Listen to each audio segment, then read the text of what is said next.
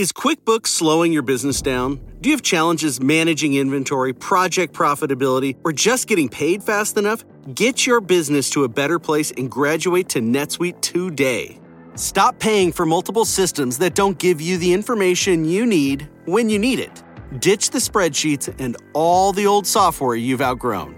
Now is the time to upgrade to NetSuite by Oracle, the world's number one cloud business system. NetSuite gives you visibility and control over your financials, HR, inventory, e commerce, and more. Everything you need, all in one place, instantaneously. Whether you're doing a million or hundreds of millions in revenue, save time and money with NetSuite. Join the over 24,000 companies using NetSuite right now. Let NetSuite show you how they'll benefit your business with a free product tour at netsuite.com/learn.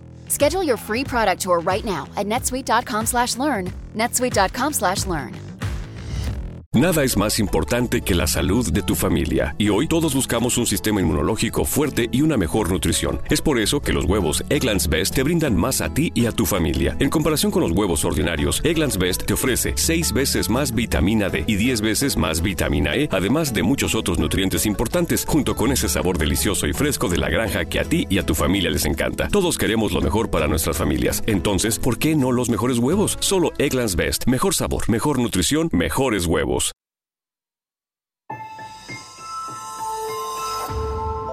Durante años, se pensó que el Yeti vivía en los Himalayas. ¡Bienvenidos al Himalaya! Hoy, después de una extensiva investigación, sabemos que no es así. El Yeti está en México. Y este es su espacio. Yo, check this out.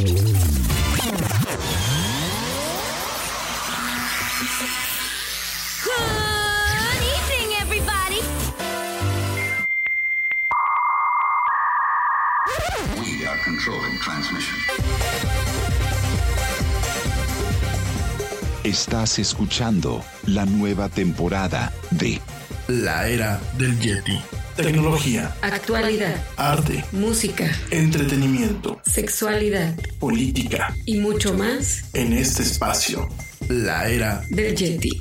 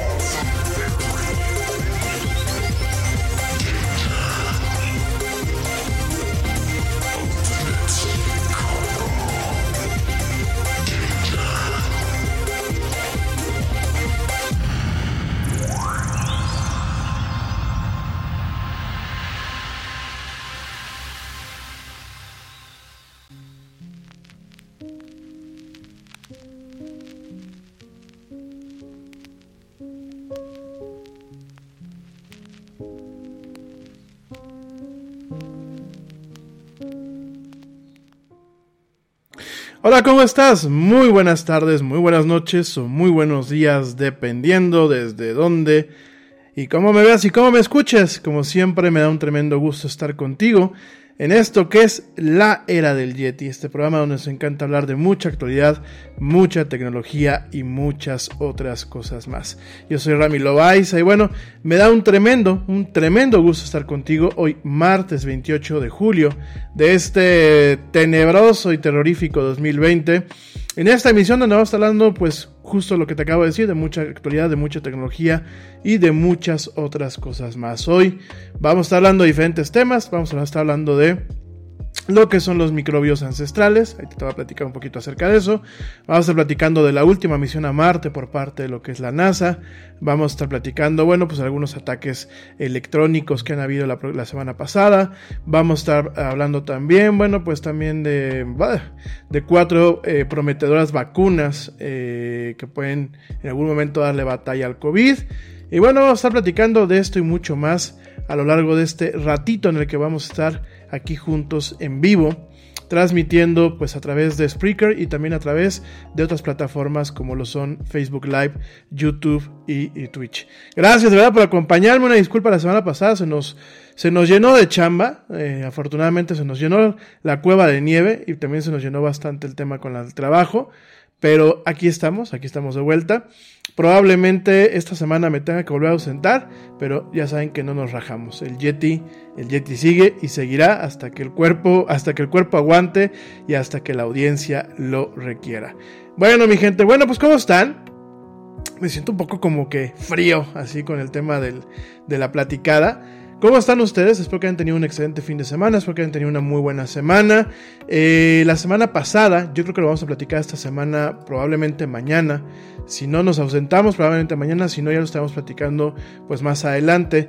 La semana pasada hubieron diferentes eventos en torno a la cuestión de los videojuegos. Por ahí eh, creo que uno de los eventos más llamativos fue este showcase, este pequeño pequeña presentación que hizo Xbox de los videojuegos que se pueden esperar pues para lo que es otoño y para lo que es el lanzamiento de la Xbox Series X, esta nueva consola que competirá en su momento contra la PlayStation 5. Me pareció muy interesante lo que hizo Microsoft en el sentido de yo te voy a mostrar los juegos, ahorita no hablemos de las consolas. Y quería platicarte un poquito, eh, porque yo sé que muchos de los que me escuchan y los que me ven pues son, son igual de gamers que un servidor. Te quería platicar un poquito, hoy sí me veo un poco más oscuro, ¿eh? Créanme que ya tenemos aquí las persianas abiertas y todo, pero me veo un poco más oscuro. No, es que pues me, me, requemé con, este sol pandémico. No, mi gente, este, es que me estoy viendo aquí en la cámara y de verdad digo, ay, me veo bastante oscuro. Y aparte con mi barba de Pedro el Malo, en fin, no parezco el Yeti. Eh, la semana pasada nos tocó ver esto, en donde Microsoft anunció bastantes juegos. Eh, los juegos que realmente están anunciando son primicias para la consola, si bien no exclusivas.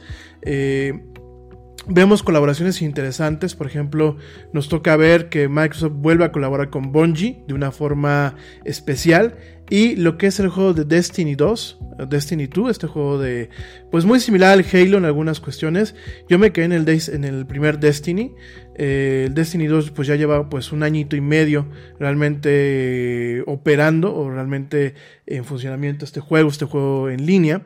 ¿Y eh, qué es lo que tiene? Que ah, en otoño, por ahí de septiembre, octubre, este juego va a llegar con todas las expansiones hasta el, hasta el momento como una exclusiva, bueno, no como una exclusiva, sino como un juego más de los que se ofrecen en el Xbox Game Pass, ¿no?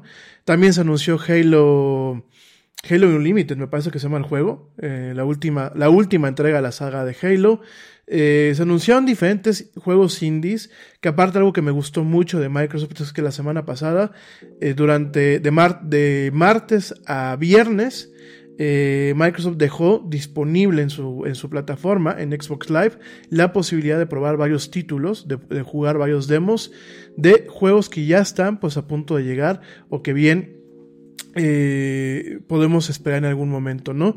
Fue algo bastante interesante, fue como intentar hacer un evento eh, presencial. También más adelante vamos a hablar de la Comic Con, la Comic Con que por primera vez en su historia esta convención de cómics se está llevando totalmente en línea. Hubieron algunos desatinos, creo que pues eh, la situación mundial en este momento eh, generó que hubieran ciertos desatinos. Por ahí hubo una plática con este señor eh, Patrick Stewart, que pues es el, el icónico capitán Jean-Luc Picard de Viaje a las Estrellas, también es el icónico Profesor X en la saga de X-Men. Por ahí hubo algunas cuestiones eh, que no me satisfajeron, ya lo platicaremos más adelante, si no nos da tiempo el día de hoy, lo platicaremos en la semana, pero definitivamente eh, creo que hay que balancear las cosas, ¿no? Los eventos definitivamente durante lo que va a ser el resto de este año, que pues prácticamente estamos con una patita eh, muy cercana ya al mes de diciembre, ya la próxima semana estamos en agosto, ya nada más nos quedan cuatro meses de este fatídico y horroroso año. Entonces, lo que resta del año y el año que viene, pues definitivamente nos vamos a topar un poco con esta situación, ¿no? En donde veamos eventos que eh, pues realmente se pasan a un formato digital. Va a ser mucho prueba y error. Definitivamente yo creo que nos va a tocar ver eso. Eh, yo creo que vamos a tener que tanto los, los ponentes en los paneles como la gente que asistamos de forma virtual a estos eventos, vamos a tener que cambiar un poquito el chip. Por ahí había gente que se lamentaba de que pues hayan perdido cosas muy icónicas del Comic Con, por ejemplo los stands en donde pues usualmente encuentras eh, cosas de colección o cosas de edición limitada. Eh, en algún momento pues ahí se perdió el tema del cosplay esto que ya en su momento también platicaremos. Yo no sabía, por ahí el otro día platicaba yo con, alguno de ustedes, no me recuerdo quién es, y me decía que era un cosplayer, de hecho le pedí que por favor me mandara sus páginas y eso para que la presumiéramos. Si alguien gusta que lo, que lo presumamos y que lo hagamos, bueno, pues va a ser un tremendo, un tremendo gusto. Y eh, realmente estamos viendo todo este cambio, ¿no? No me gusta hablar de la nueva normalidad, me gusta, quiero pensar que es una, en algún momento llegaremos a una normalidad como tal con cuestiones nuevas, con modos de comportarse nuevos, con comportamientos nuevos. Ya eh, más adelante también lo vamos a platicar en, el programa del día de hoy. Aquí en México, bueno, pues algunos estados están directamente avisando que las clases presenciales pues arrancan hasta el año que viene. Todavía este semestre que viene pues va a ser directamente en línea. Esto tiene muchos retos. El rezago que se va a tener a nivel educativo es tremendo. Yo creo que nos llevará muchos años poder tener una medición lo más cercana a la realidad de lo que nos está costando este año este tema de la pandemia, no solamente en lo económico, no solamente en el tema de la salud, no solamente en la salud, no solamente eh, física, sino también mental, no solamente en el comportamiento humano y en las interacciones sociales, sino que también nos va a tocar ver la parte educativa, ¿no? La parte educativa me parece que es preocupante, no solamente aquí en México, a nivel mundial. Eh, es preocupante la forma en la que también se golpea la economía a partir del rezago educativo no solamente la economía a corto plazo, lo que son los colegios con las colegiaturas, eh, con la venta de uniformes, eh, con todos los procesos normales de una escuela, sino, por supuesto, el rezago económico que vendrá al tener a generaciones que quizás no salgan tan bien preparadas como lo han salido las demás generaciones. ¿no? Vamos a platicar todo eso en un momento más. Y bueno, te decía un poquito de lo Xbox para, para pasar a otros temas. Quería yo abrir con esto, porque yo sé que hay muchos gamers. Eh, el otro día conversábamos y me decían, es que ¿por qué Microsoft no ha hecho un evento como el que hizo PlayStation? Que yo lo platicaba con ustedes en su momento. Siento que nos quedó a deber muchísimo el evento de PlayStation. No sé a qué están jugando las dos, los, dos, los dos fabricantes. No sé eh, qué dudas en su sus departamentos de marketing tengan. Se los he dicho a ustedes a lo largo de lo que va este año. Me parece un año muy desafortunado para lanzar un iPhone nuevo, me parece un año muy desafortunado para lanzar un par de consolas nuevas. Yo sé que no todo el mundo está jodido, yo sé que no todo el mundo le ha pegado duro la crisis, pero al 90% del planeta le ha pegado. Y aunque tengas un empleo seguro o aunque tengas algunas eh, nociones de seguridad o sentimientos de seguridad, realmente nunca el futuro de la raza humana se ha visto tan incierto como se ve ahorita, ¿no? Entonces, yo sé que no se pueden detener las cosas, yo sé que son empresas, yo sé que lo peor que podría pasar es detener este tipo de lanzamientos porque obviamente golpeas al sector productivo que está trabajando para estas empresas.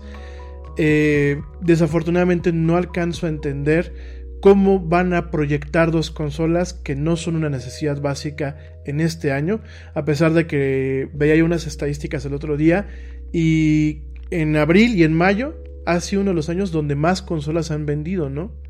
Eh, me, parece un poco...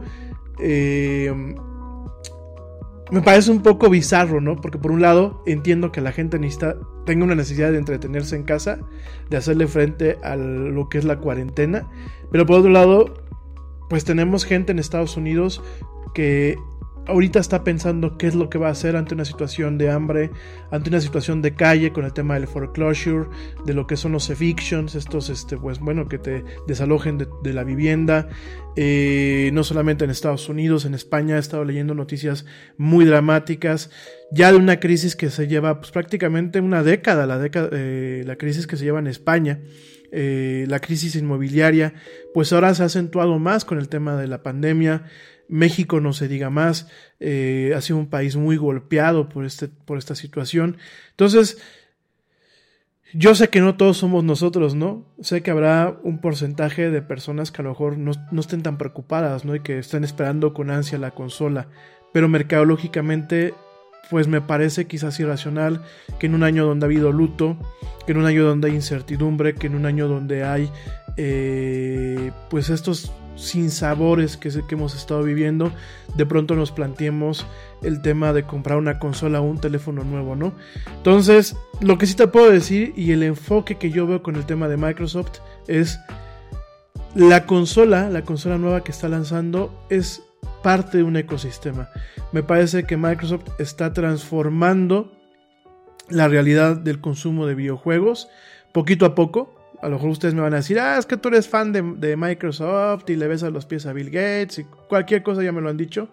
Pero creo definitivamente que Microsoft está tomando una estrategia en donde está convirtiendo el tema del consumo de videojuegos en un servicio y donde realmente vas a tener varias formas de consumirlo, ¿no?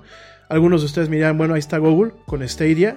Desafortunadamente Stadia, pues al día de hoy me atrevo a pensar que no funciona como debería de funcionar.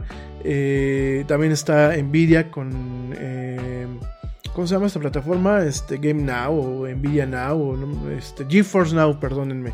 GeForce Now, que también no ha tenido la atracción suficiente. Eh, me parece que por el lado de Microsoft tenemos varios enfoques. En su momento vamos a tener en el otoño lo que es xCloud, que es vamos a poder jugar videojuegos, por ejemplo, en una notebook que no tiene capacidad para jugar videojuegos, lo vamos a poder hacer un streaming, como hacemos muchas veces el tema de YouTube o como lo que estamos haciendo ahorita con Facebook. Vamos a tener la parte del streaming eh, para poder jugar videojuegos. De alguna forma ahí está entrando a competir contra eh, lo que es eh, GeForce Now. Nada es más importante que la salud de tu familia. Y hoy todos buscamos un sistema inmunológico fuerte y una mejor nutrición. Es por eso que los huevos Egglands Best te brindan más a ti y a tu familia. En comparación con los huevos ordinarios, Egglands Best te ofrece 6 veces más vitamina D y 10 veces más vitamina E, además de muchos otros nutrientes importantes, junto con ese sabor delicioso y fresco de la granja que a ti y a tu familia les encanta. Todos queremos lo mejor para nuestras familias. Entonces, ¿por qué no los mejores huevos? Solo Egglands Best. Mejor sabor, mejor nutrición, mejores huevos. Nada es más importante que la salud de tu familia. Y hoy todos buscamos un sistema inmunológico fuerte y una mejor nutrición. Es por eso que los huevos Egglands Best te brindan más a ti y a tu familia. En comparación con los huevos ordinarios, Egglands Best te ofrece 6 veces más vitamina D y 10 veces más vitamina E, además de muchos otros nutrientes importantes, junto con ese sabor delicioso y fresco de la granja que a ti y a tu familia les encanta. Todos queremos lo mejor para nuestras familias. Entonces, ¿por qué no los mejores huevos? Solo Egglands Best. Mejor sabor, mejor nutrición mejores huevos. Lo que es Stadia de Google. Tenemos la parte de la Xbox One que no se descontinúa. La Xbox One sigue en producción. Eh, creo que el único modelo que va a seguir en producción como tal va a ser el Slim, que es delgadito. Eh, tenemos obviamente la consola de alto poder, que es la Xbox Series X, que bueno, habrá que ver realmente si vale lo que va a costar. Y de alguna forma lo que ha dicho Microsoft es que a, los primeros tres años no van a haber juegos exclusivos para la consola superior, ¿no? Todos los juegos van a poder ser jugados eh, tranquilamente en, la generación actual, en lo que es la, Xbox One, y van a poder ser jugados con una mejor calidad, con una mejor presentación, con mayores prestaciones en la Xbox Series X, ¿no? Entonces, eh, yo creo que aquí Microsoft está jugando una estrategia muy similar a la que está jugando con Windows y con Office, con las suscripciones. Ya por ahí hay una suscripción que se llama Microsoft 365. Y me parece que el juego que va a hacer es, yo no te estoy ofreciendo un dispositivo como tal, yo te estoy ofreciendo lo que es un ecosistema. El ecosistema lo vas a poder disfrutar de diferentes formas. Eh, pero al final del día, el entretenimiento de calidad, me atrevo a pensar, no se va a acabar, ¿no? Estamos viendo apuestas que está haciendo Microsoft con sus, estudios, bajo lo que es este Microsoft Game Studios. Tenemos a Obsidian, que bueno, pues Obsidian de alguna forma es eh, lo que quedó de los equipos más prácticos o, digámoslo así, e, equipos fundadores de Bethesda en el tema de Fallout, se fueron a Obsidian, lo vimos con The Outer Worlds, em, vimos algunas franquicias interesantes nuevas, tenemos a Rare, esta empresa británica que bueno, presentó un juego que se llama Everwild, que ya platicamos en su momento, que a mí me pareció sumamente interesante, em, tenemos bueno a Bungie, que Bungie de, nuevo empieza a jugar de una forma uno a uno con Microsoft. Para mí me parece que el, no haber comprado a Bungie en su momento fue un grave error. Eh, te recuerdo que Bungie es el estudio que desarrolló a Halo. Obviamente en su momento, eh, eh, a ver, Bungie es el maquilador. Microsoft es el que el dueño de la propiedad intelectual, es el, el distribuidor. se separan Bungie y Microsoft Microsoft se queda con la franquicia que es Halo, crea un estudio especial que se llama 343 Industries, que es la que se encarga de llevar todo lo que es eh, el tema de Halo. Y deja Bungie suelto, ¿no? Bungie se avienta este tirito con hacer Destiny. Es una apuesta que ha funcionado. Quizás no ha funcionado con el éxito de Halo, pero ha funcionado. Me parece que sería muy bueno que volvieran a, a incorporarse las dos empresas. Eh, otro error que me parece que ha cometido Microsoft es el haber soltado a Remedy. Igual Remedy es un maquilador, es la empresa que hizo los juegos de Max Payne, eh, Alan Wake, eh, ahorita, bueno, Control, que se los he recomendado muchísimo. Por favor, si no han jugado Control, amigos míos, jueguenlo, ya sea para la PlayStation o para la Xbox. Es un muy buen juego, es un excelente juego. El mismo Alan Wake, que a mí en ocasiones se me hace muy lento, es un buen juego. Quantum Break, eh, que lo hizo también eh, Remedy. Eh, con actores de primera gama, tenemos a Lance Reddick, tenemos a varios actores de primera gama en, esa, en ese juego, porque aparte hay partes que son directamente de una serie de televisión. Entonces, realmente creo que le hizo mal a Microsoft no haber comprado a Remedy o no haber generado una, una unión más fuerte parte de lo que se mostró la semana pasada, pues vemos juegos de Remedy, vemos juegos de Bungie, vemos compromisos por llenar lo que es Xbox Game Pass. Y yo lo que veo con Game Pass, se los he dicho, para mí es el Netflix de los videojuegos. Creo que en ese sentido Microsoft en algún momento me atrevo a pensar que te diga, ya lo está haciendo en Estados Unidos, ojalá que en algún momento llegue aquí a México, yo te rento la consola te rento la consola, te incluyo todos los, este, todos los juegos que entren dentro de esta suscripción o te arrendo la consola. En Estados Unidos funciona un arrendamiento. De hecho, la gente que, contra, que, que contrata el arrendamiento en diciembre eh, van a poder eh, irse directamente con la consola más grande, con la Xbox Series X. Y me parece bastante interesante lo que está haciendo. O sea, definitivamente me parece muy, muy interesante lo que está haciendo eh, Microsoft.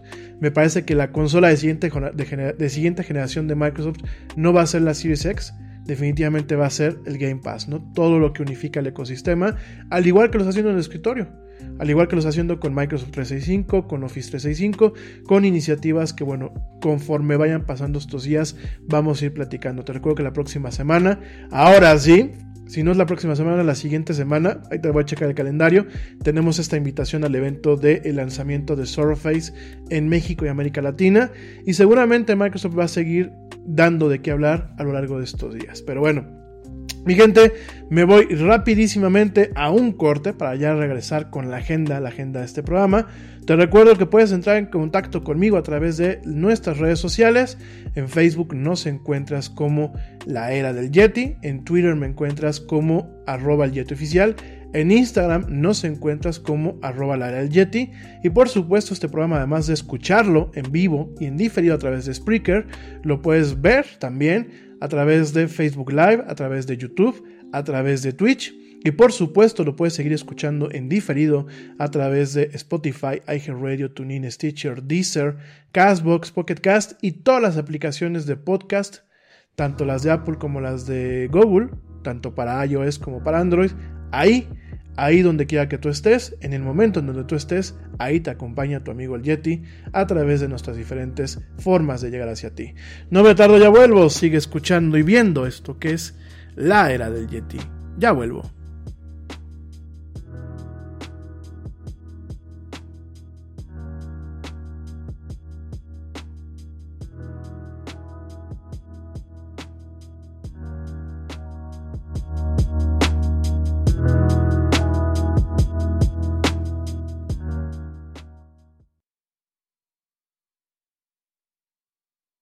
Check this out.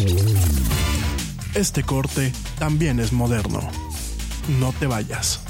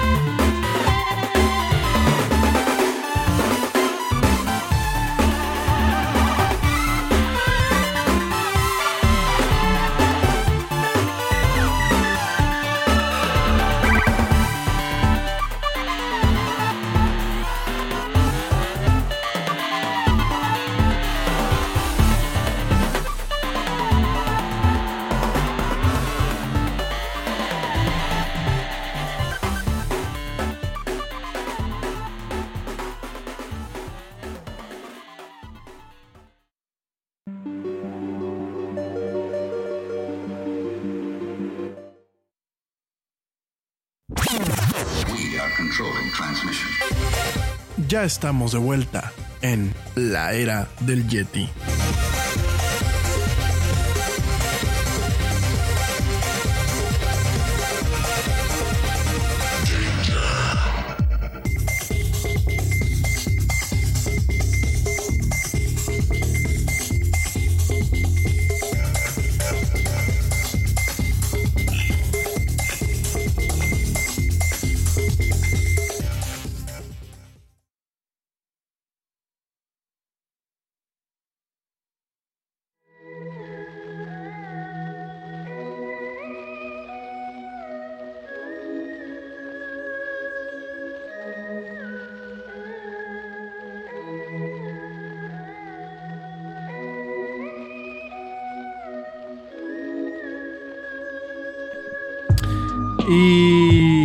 Ya estamos de vuelta en esto que es la era del Yeti. Mil gracias a la gente que nos sigue escuchando y viendo. Saludos a mi amigo Rod Tapia, mi amigo La Snake. Te mando un fuerte abrazo, amigo. Gracias por escucharme y por verme. Sí, efectivamente tenemos problemas en Twitch. No sabemos por qué no aparece el stream directamente en Twitch. Es la única parte donde tenemos un problema ahorita. Eh, YouTube y Facebook Live pues está funcionando adecuadamente.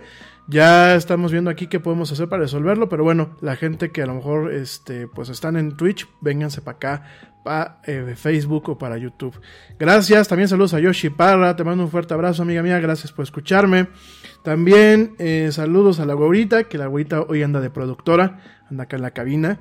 Mil gracias, mi amor, por acompañarme. Por fin ya se me hizo que me acompañe la güerita. Saludos a los papás del Yeti, que espero yo que también me estén escuchando, viendo. Saludos también a mi amiga Blanquita Chaya. Gracias, gracias por escucharme, por verme. Saludos a mi amiga Bere Castillo. Saludos, de verdad, bueno, pues a toda la gente que nos está escuchando hoy. Ya poquito a poquito. Ah, a la doctora Arely Sánchez, que ya la, estamos, ya la estamos esperando por aquí otra vez en el programa, para que nos vuelva a hablar de nutrición. Al doctor José Ramón Cano también, por supuesto, por aquí los estamos esperando. Ojalá que nos podamos ver pronto. También a Adolfo Chora, Adolfo Chora Sosa, te mando un fuerte abrazo. Gracias por verme, por escucharme. Y bueno, pues a toda la gente que sigue por acá, levanten su manita si quieren que les mande un, un saludo personalizado. Aquí estamos en esto que es la era del Yeti. Ya dejamos el tema de las mañanas del Yeti, ya nos dio flojera ya regresamos un poquito al tema de la era del Yeti como tal. Lo que dure la pandemia, vamos a estar transmitiendo pues eh, en la mañana eh, mientras todo el mundo estemos en cuarentena, vamos a seguir transmitiendo aquí en la mañana. Entonces, pues ya, de entrada va a ser la era del Yeti. Dejémonos de tanto rollo y de tanta flojera con, esos, con esas cuestiones. Y pues por aquí andamos. Les mando a todos un fuerte abrazo. De verdad, mil gracias por acompañarme. Oigan, eh, pues sí, mi gente, eh, muy interesante lo que pasó la semana pasada con lo de Microsoft. Ya lo seguiremos platicando. Pero vámonos de lleno con la agenda. Algunos de ustedes me decían helicópteros en Marte. Y de pronto alguien me dijo, ¿invitaste a Jaime Maussan? No, no lo invité, no invité a ningún ufólogo. El tema de los helicópteros de Marte no es, no es un tema de ufología, es un tema de ciencia. Y es que, bueno, la NASA, la NASA este próximo eh, jueves, jueves 30 eh, de julio, al 10 para las 8 de la mañana. No sé si lo podamos cubrir, pero vamos a estar muy al pendiente para después comentarlo. Va a ser el lanzamiento de su última misión a Marte, que se llama Perseverance, es decir, persistencia, perseverancia. Eh, te comento que eh, el comentario, el comentario de la transmisión en vivo comenzarán a las 7 de la mañana en el canal de NASA Television y en la página web de la agencia así como en YouTube, en Twitter, en Facebook, en LinkedIn, en Twitch, en Dailymotion y en Tera TV, ¿no? Eh, como parte de esta transmisión, el ganador de los Grammys y es escritor y cantante Gregory Porter va a tener un número especial de America the Beautiful. Ya saben cómo son nuestros amigos norteamericanos, no americanos, norteamericanos, ya saben cómo son, ya saben que todo esto, pues le meten un toque de marketing, le, meten un toque eh, comercial totalmente. Me parece que es interesante lo que hacen para atraer la atención del público. ¿Y eh, qué es lo que es Perseverance? Perseverance, pues va a ser un rover, así como Opportunity, como estos cochecitos, estos cochecitos robots que pues han sido a lo largo de estas últimas décadas eh, íconos de lo que es la expedición espacial eh, en este que es nuestro planeta rojo. este rover, este rover, este Perseverance, va a viajar durante siete meses. Es decir, esto no es de enchilame la otra gorda Petra, y ya lanzamos un cohete, ya llegó y ya aterrizó. Va a viajar durante siete meses. Eh, el 18 de febrero, que yo espero que Dios nos dé vida, si es que hay un Dios, Odín, este, este, ¿cómo se llama? Loki o quien quiera, pues que nos eche el paro. Y eh, el 18 de febrero del 2021, que esperemos que lo podamos cubrir, este rover va a aterrizar en el cráter Yesiro, así se llama. Entonces, bueno, este rover va a estar ahí. Perseverance va a tomar muestras de rocas, de algunos, eh, algunas cuestiones que en algún momento van a regresar a la Tierra.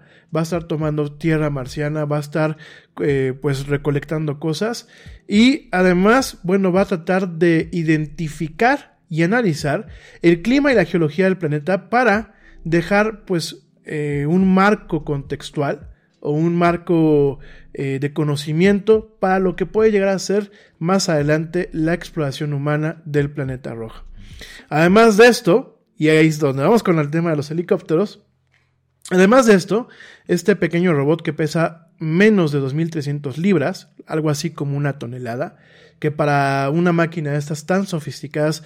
Nada es más importante que la salud de tu familia. Y hoy todos buscamos un sistema inmunológico fuerte y una mejor nutrición. Es por eso que los huevos Egglands Best te brindan más a ti y a tu familia. En comparación con los huevos ordinarios, Egglands Best te ofrece 6 veces más vitamina D y 10 veces más vitamina E, además de muchos otros nutrientes importantes, junto con ese sabor delicioso y fresco de la granja que a ti y a tu familia les encanta. Todos queremos lo mejor para nuestras familias. Entonces, ¿por qué no los mejores huevos? Solo Egglands Best. Mejor sabor, mejor nutrición, mejores huevos. Nada es más importante que la salud de tu familia. Y hoy todos buscamos un sistema inmunológico fuerte y una mejor nutrición. Es por eso que los huevos Egglands Best te brindan más a ti y a tu familia. En comparación con los huevos ordinarios, Egglands Best te ofrece 6 veces más vitamina D y 10 veces más vitamina E, además de muchos otros nutrientes importantes, junto con ese sabor delicioso y fresco de la granja que a ti y a tu familia les encanta. Todos queremos lo mejor para nuestras familias. Entonces, ¿por qué no los mejores huevos? Egglands Best. Mejor sabor, mejor nutrición, mejores huevos. La verdad es una carga bastante ligera. También va a tener lo que se llama el helicóptero de Marte Ingenuity, que es pues principalmente una demostración de tecnología que intenta el primer intento, valga la redundancia, de mantener un vuelo, un vuelo en otro planeta, un vuelo controlado en otro planeta, en un planeta que no tiene la misma atmósfera que tiene el nuestro. Sin embargo, bueno, pues lo que vamos a hacer es eso, lo que va a hacer la NASA. Digo, vamos porque pues la NASA en ese sentido siempre, a pesar de que el interés es todo para el Norteamérica, pues siempre ha sido el avance para la humanidad. Digo, al final del, día, eh, la humanidad ha sido salpicada de los avances que logra la NASA. Yo en su momento lo platicaba con ustedes porque cuando cubrimos estas notas nunca falta el, pero mientras aquí en la Tierra se mueren de hambre y pues aquí nos está llevando al carajo, ¿para qué mandan naves al Marte y a, la, y a la Luna? Y es que la NASA gasta dinero en lo que no debe de gastar, siempre se ha manejado de esta forma. Entonces, ¿qué es lo que hacemos con esto? Eh, la NASA no solamente es la exploración en un futuro que nos puede dejar eh, definitivamente dividendos muy amplios. Yo se los he dicho, yo creo que la, raza humana es oriunda de este planeta, nació en este planeta, pero no tiene por qué morirse en este planeta, no tiene por qué quedarse en este planeta. Yo quizás eh, desde muy pequeño eh, nací rodeado de la ciencia ficción y de la ciencia, Quizás me atrevo a pensar que nuestro destino está más allá de las estrellas, que en algún momento colonizaremos, como así en su momento se colonizaron diferentes eh, regiones de la tierra que estaban pues desérticas, así como por ejemplo vemos un país como Israel que de desiertos se ha convertido en vergeles, así como hemos visto a personas escalando el Everest, así como hemos visto eh, cómo se dominan los mares y el aire, pues yo me atrevo a pensar que el humano en algún momento dominará las estrellas, ¿no? Y en algún momento nos colonizaremos otros planetas, inclusive otros sistemas solares, ¿no? Y quizás en muchos, muchos miles de años otra galaxia, ¿no? Me parece que esto es importante porque cada día la Tierra nos queda más pequeña. Nos estamos acabando recursos, nos estamos acabando la capacidad de vivir adecuadamente en este planeta. Ya hay países eh, como Hong Kong en donde se ha normalizado el vivir hacinado. Ya en su momento hablaremos de las ciudades perdidas en Hong Kong, hablaremos de estos departamentos de 15 metros en donde en ocasiones vive una familia completa. Y creo que es parte de algo que se nos puede venir, no en esta generación quizás, sino en las generaciones que vengan. Entonces, ¿qué vamos a hacer? No nos podemos acabar el mar, no nos podemos acabar las montañas. Alguna gente, alguna, algunas personas en algún momento me decían, pues hay que acabar, hay que, que, construir hacia abajo ahora. Pero todos son, todos son parches, amigos míos. Creo que el futuro del ser humano, si es que realmente queremos perpetuarnos como una especie, creo que está más allá en otras partes, ¿no? Y eh, eso es en primer lugar. Estos son los dividendos que la exploración espacial que hace la NASA, que hace eh, la eh, JSA, que es la, Agencia Espacial de Japón, la ESA, que es la de Europa. Todos estos avances en algún momento nos van a beneficiar a todos, ¿no? Pero ahorita en el presente, ¿en qué nos ayudan? Miren, el que tú puedas tener un microondas en tu casa, que tú puedas tener un horno de microondas, se debe parte de la investigación espacial, parte de los materiales que nos permiten tener un horno de microondas y que no nos quememos ni que nos estallen los ojos, ni mucho menos, los tenemos gracias a la exploración espacial. Eh, lo hemos platicado y creo que a lo mejor muchos de ustedes lo han visto en internet. Estas plumas, las plumas atómicas, bueno, esta, no de miniso totalmente, estas plumas atómicas eh, existen gracias a avances que en su momento se hicieron para la exploración espacial, para que alguien pudiese escribir directamente este, en el espacio, ¿no? Mucha de la, tecnología de telecomunicaciones que tenemos hoy en día se lo debemos a la exploración espacial. Eh, materiales, por ejemplo, las chamarras de casas de campaña, eh, de, coches, técnicas eh, de, de, imagen, por ejemplo, procesadores, todo, experimentos, medicinas, mucho se debe a la investigación espacial. Entonces, pues en ese sentido yo creo que tenemos que aprovechar e impulsar todo este tipo de cosas, ¿no? Entonces, esto es lo que se viene ahorita con, la NASA. El próximo jueves, o sea, pasado mañana, al 10 para las 8, eh, sale, sale directamente esta, esta nave espacial. Ya por aquí pasó creo, que pasó la güerita. No sé si fue la güerita lo que pasó por acá. Pero eh, la, el, próximo jueves vamos a tener esta parte. Vamos a tener eh, un lanzamiento en donde vamos a estar recibiendo actualizaciones de la misión en tiempo real. Donde pues eh, va a ser algo muy, muy, muy interesante lo que va a pasar. Este tema del helicóptero te lo platico, el Ingenuity Mars Helicopter, pues es un, tal cual amigos míos, es un helicóptero. Entonces, es un helicóptero que eh, no es un helicóptero como el que tú y yo conocemos en casa, es un helicóptero totalmente adecuado a poder sobrevolar lo que es la atmósfera marciana.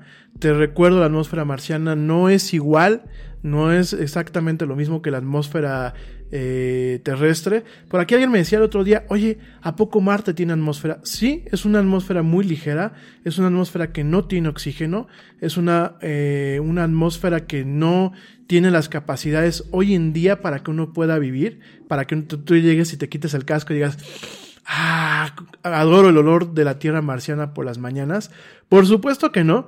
Sin embargo, sí se tiene una, pequeña atmósfera. De hecho, cuando llegamos a este tipo de aterrizajes de estas ondas, de las ondas que, han ocurrido en estos últimos, en estas últimas décadas, si ustedes se fijan en las animaciones, porque bueno, mucho lo que vemos hoy en día son animaciones, vemos directamente a la nave que entra, eh, vemos como inclusive tiene una, una, parte que se calienta cuando entra la nave, esto es con el choque de la atmósfera, la fricción que ejerce la atmósfera, y sobre eso la NASA dijo, oye, hay una, atmósfera, hay una atmósfera que puede ser aprovechada para un tema de propulsión eh, vertical, tenemos lo que es el helicóptero, ¿no?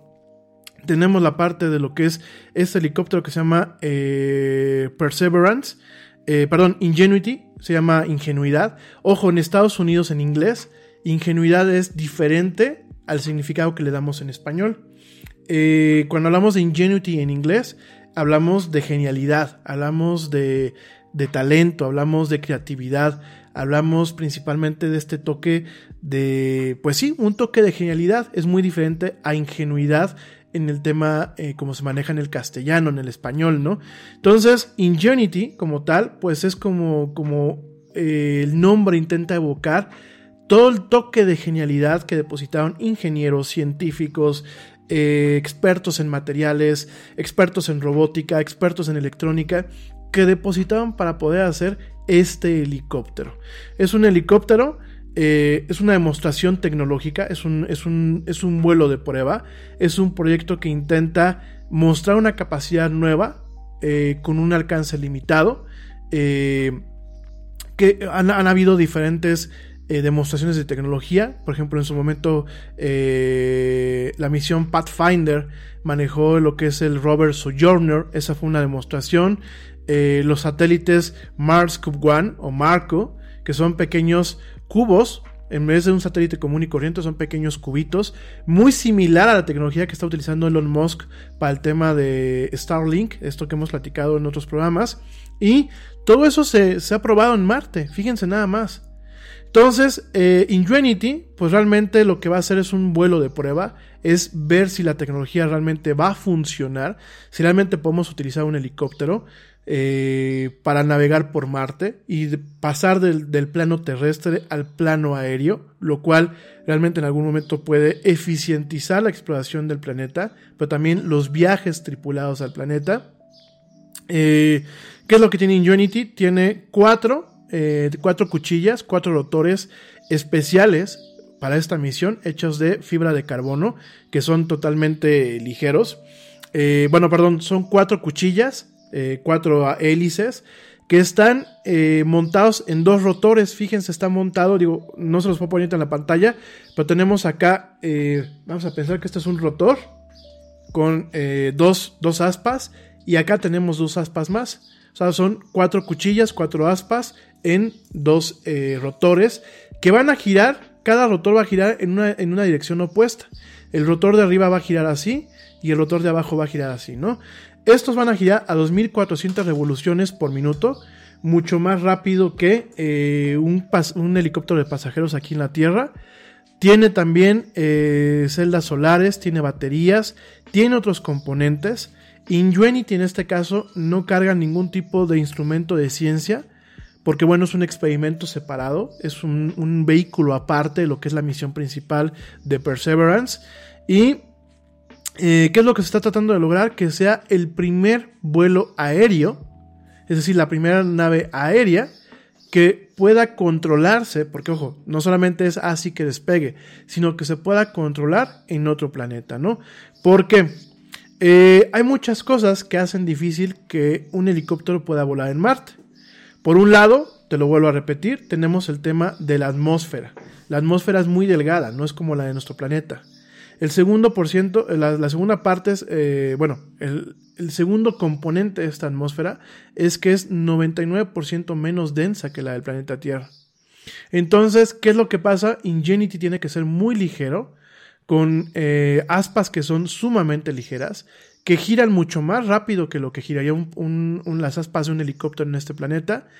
Eso por un lado. Por otro lado, hay que recordar que en Marte no existe este clima soleado que tenemos ahorita aquí. Bueno, soleado o nublado. No tenemos un clima adecuado. Realmente en Marte tenemos temperaturas de hasta menos 130 grados Fahrenheit, alrededor de menos 90 grados centígrados. Eso pues en las noches. Y ¿Qué es lo que, hizo, lo que hizo el equipo de Ingenuity? El equipo que desarrolló este helicóptero. Ha probado el helicóptero en temperaturas marcianas, ha creado aislamientos, ha creado componentes que no eh, se congelan fácilmente o que son eh, resistentes a lo que es la condensación, porque no solamente es el frío de, de, noche, sino cuando, cuando ya realmente empieza a salir el sol, obviamente viene un proceso de condensación que aunque se puede evitar, no se puede cancelar totalmente, ¿no? Entonces al respecto, pues realmente los científicos que diseñaron Ingenuity, pues han buscado el que las partes aguanten todo este cambio de temperatura, pero que también aguanten este proceso de condensación, ¿no? Asimismo, y uno de los retos más importantes es que a diferencia de un dron, que tú y yo podemos volar en tiempo real, y que cada vez que nosotros presionamos el joystick o un botón, el dron reacciona en ese momento, a diferencia de un dron, en el caso de Ingenuity, eh, hay un retardo en la comunicación.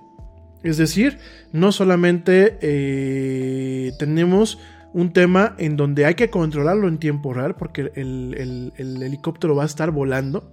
No es algo que tú puedas decir, ah, pues lo dejo y hay que se vuele solo. Hay que tomar en cuenta que va a haber un retraso de entre 6 y 8 minutos. Eh, eso es lo que se tiene, a pesar del de, que se tiene actualmente dando vueltas alrededor de Marte, a pesar de cómo han evolucionado nuestras tecnologías, los controladores en el laboratorio de propulsión de jets de la NASA pues van a tener que estar mandando comandos eh, razonados, previamente estudiados, previamente confirmados, para poder controlar el helicóptero con varios minutos de diferencia. Esto es muy importante, ¿eh? Porque no solamente es eh, decirle ahora vuela para acá, sino hay que esperar a que el helicóptero confirme que recibió la instrucción y que confirme más adelante su posición. Y todo esto tenemos un tema de retrasos de entre, 6 y 8 minutos, ¿no? Entonces, ¿qué es lo que pasa? Este es un acercamiento híbrido. Tenemos por un, por un lado a un helicóptero que al igual que los rovers puede controlarse desde la Tierra, pero también tiene un modo autónomo que le va a permitir sostenerse en el aire, en el aire o bien e interactuar con ciertos obstáculos o con ciertas necesidades que pueda toparse mientras que recibe la instrucción de los humanos en la Tierra, ¿no? Esto es un tema que habrá que ver cómo funciona el año que viene. Eh, habrá que ver qué es lo que logró la NASA al respecto. Va a ser la primera nave eh, aérea capaz de ser controlada en la, lo que es el cielo marciano.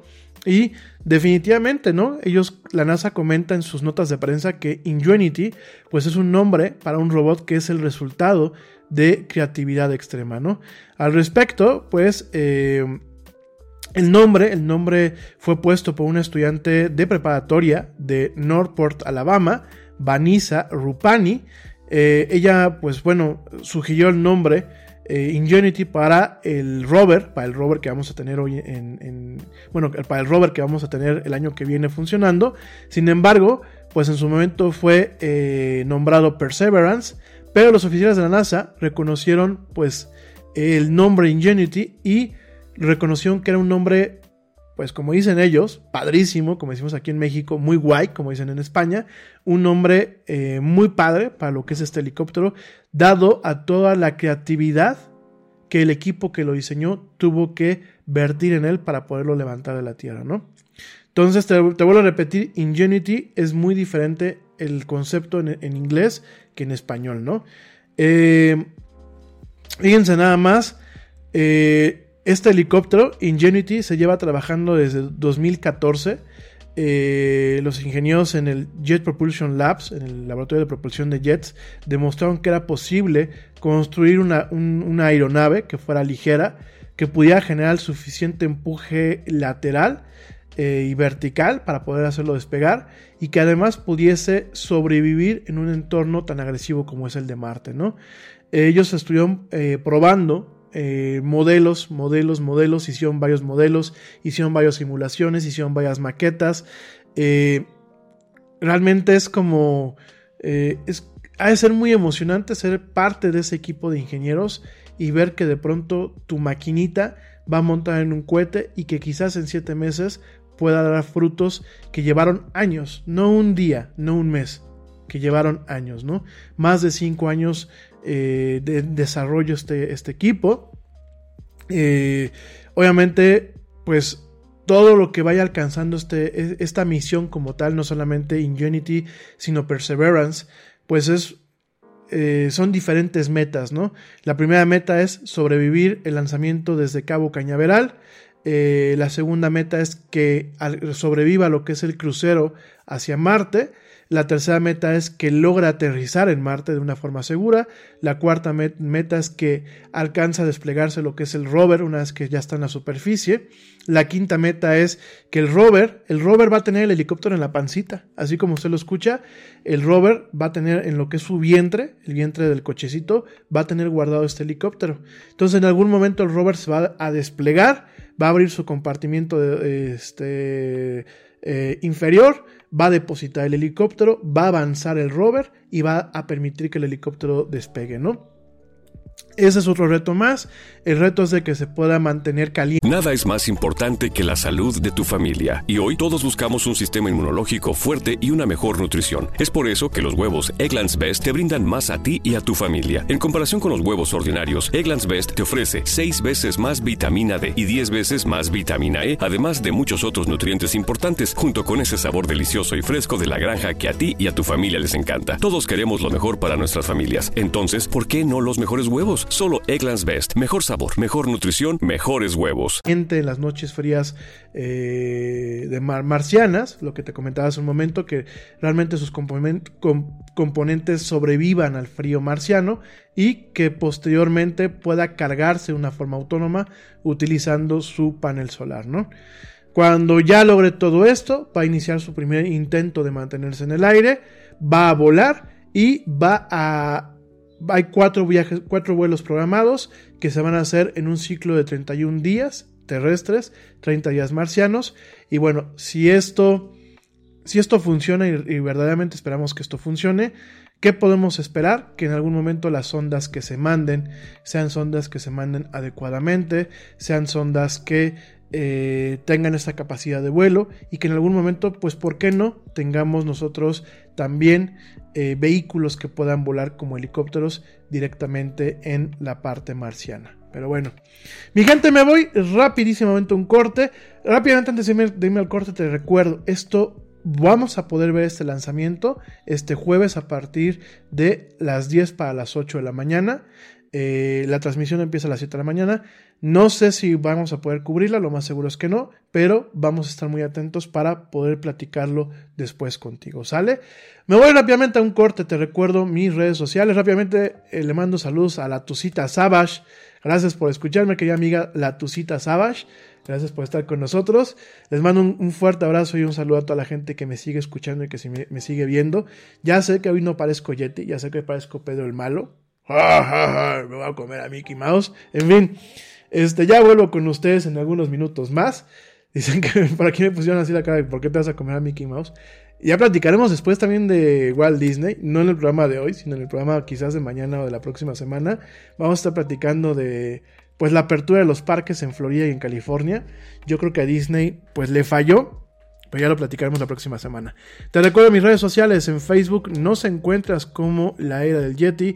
En Twitter nos encuentras como arroba el Yeti Oficial. Y en Instagram nos encuentras como arroba La Era del Yeti. No te desconectes, no te vayas. Sigue escuchando esto que es La Era del Yeti. Ya vuelvo. Y sin comerme ratoncitos.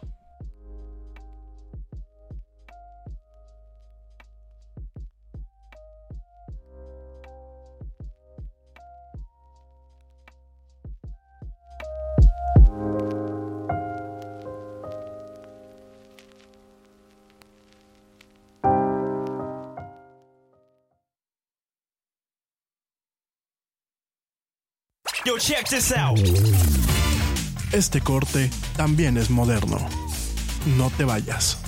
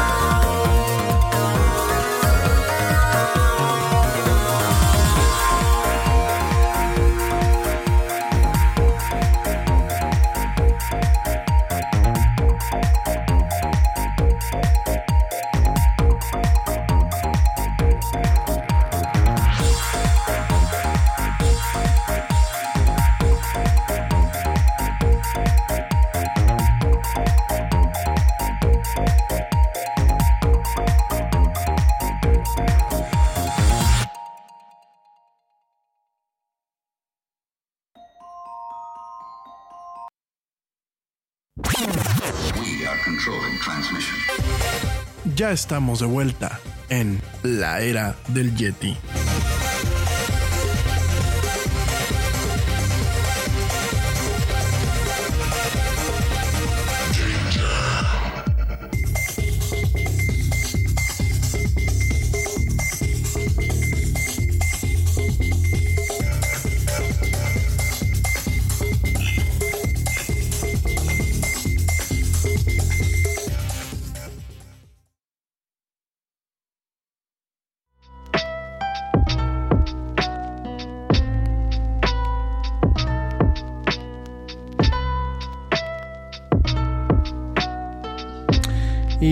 Ya estamos de vuelta en esto que es la era del Yeti. Gracias a la gente que continúa escuchándome.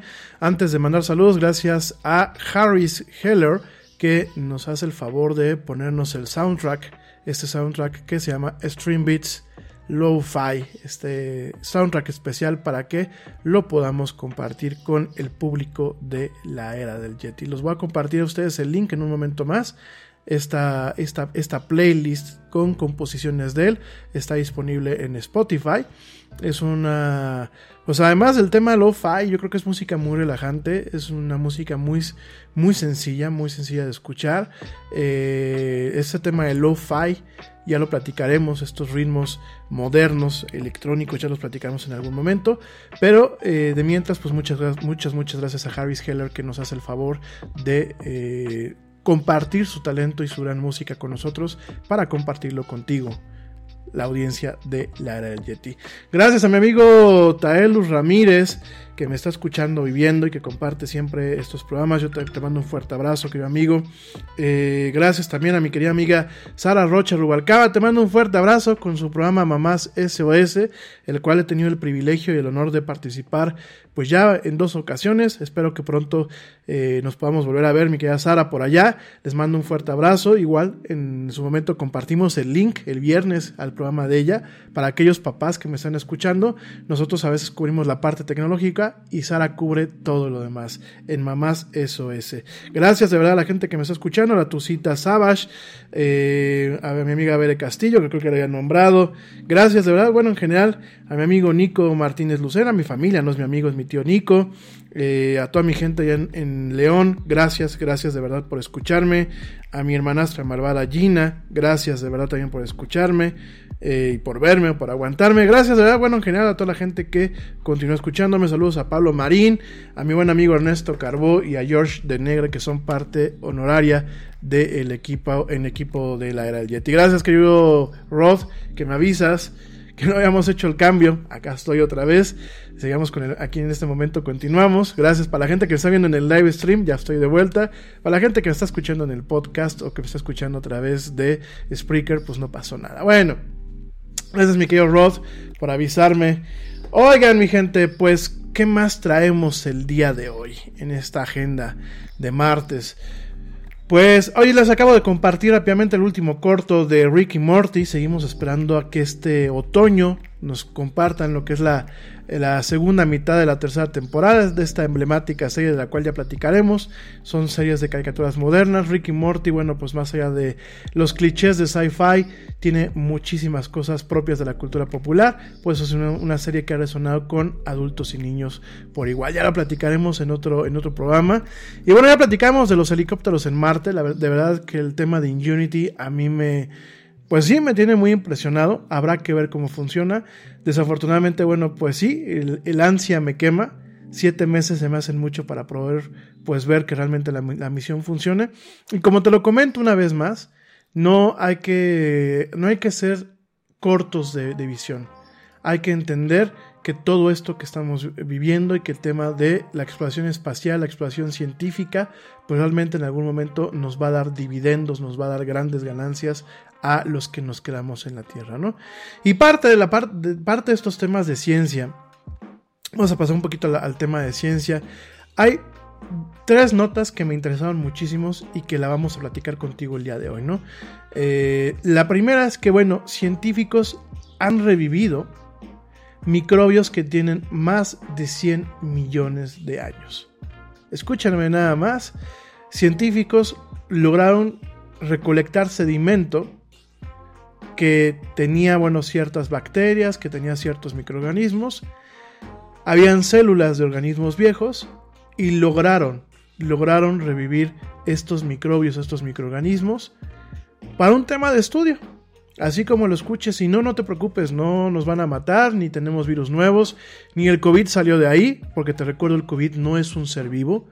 El COVID es un microbio, pero no es un ser vivo, no es una bacteria, no es algo que puede estar dormido. El microbio es un virus, perdón, el, COVID es un virus, lo hemos platicado mil veces, ¿no? Entonces, te platico cómo que fue lo que pasó, pues eh, los científicos eh, un grupo de científicos lograron, lograron bajar hasta las profundidades más oscuras del mar. Eh, lograron cavar 250 pies dentro de lo que es el sedimento de una de las, pues, alguna de las superficies del mar, porque bueno, el mar es muy profundo. De hecho, hay partes como la trinchera Mariana, eh, que bueno, pues es profunda más no poder. Ya platicaremos también en algún momento de geología. Lograron recolectar una comunidad ancestra de microbios, las llevaron a un laboratorio y las revivieron, ¿no? Y yo sé, yo sé que mucha gente va a decir, bueno, ¿por qué en este 2020 que ha sido horrible, en este 2020 donde realmente no sabemos de más del COVID y del regreso de algunas nuevas enfermedades, ¿por qué? ¿Por qué los científicos tentarían a la suerte de esta forma y pues intentarían esto? Pues todo está correcto, de acuerdo a, los informes sobre este estudio que te voy a platicar. Eh, todo está, pues, tranquilo, no hay virus que nos estén atacando, no hay virus jurásicos que lleguen y que pues ya me estén volviendo reptiliano, este, etéreo, desinhibido. Ah, no, ¿verdad? Esas cualidades de los hombres y las mujeres modernas, perdón. Entonces, Realmente no nos está pasando esto, realmente no es una película, no una mala película de ciencia ficción. Eh, por cierto, paréntesis rápidamente. No sé si ustedes han estado atentos a la televisión de paga y hay este canal de AXN que justo en este año, digo, yo sé, es marketing, pero justo en este año se les ocurre volver a pasar esta serie que se llamaba Elix, que Elix originalmente la pasaron en el Sci-Fi Channel y este, y ahora la están volviendo a pasar creo que en AXN me parece que la están pasando todos los días. Esta serie en donde descubren un microbio, un microbio eh, en el, en el, creo que es uno de los cascos polares y de pronto, bueno, pues se arma una, una, pandemia muy similar a la que estamos viviendo, ¿no? Entonces, de verdad que Tino, de verdad, mis amigos de Sony Latinoamérica, tengan tantita mamá. Mira, a mí esa serie, me acuerdo que vi los dos primeros capítulos y me encantó, no la terminé de ver, me voy a sentar a terminarla de ver, pero oigan, ojalá en que descobijan. No pudieron escoger un mejor momento para pasar una serie de esas así. Digo, ya la gente está muy nerviosa como para que todavía... Ya, de por sí no solamente es el nervio, sino la ignorancia, ¿no?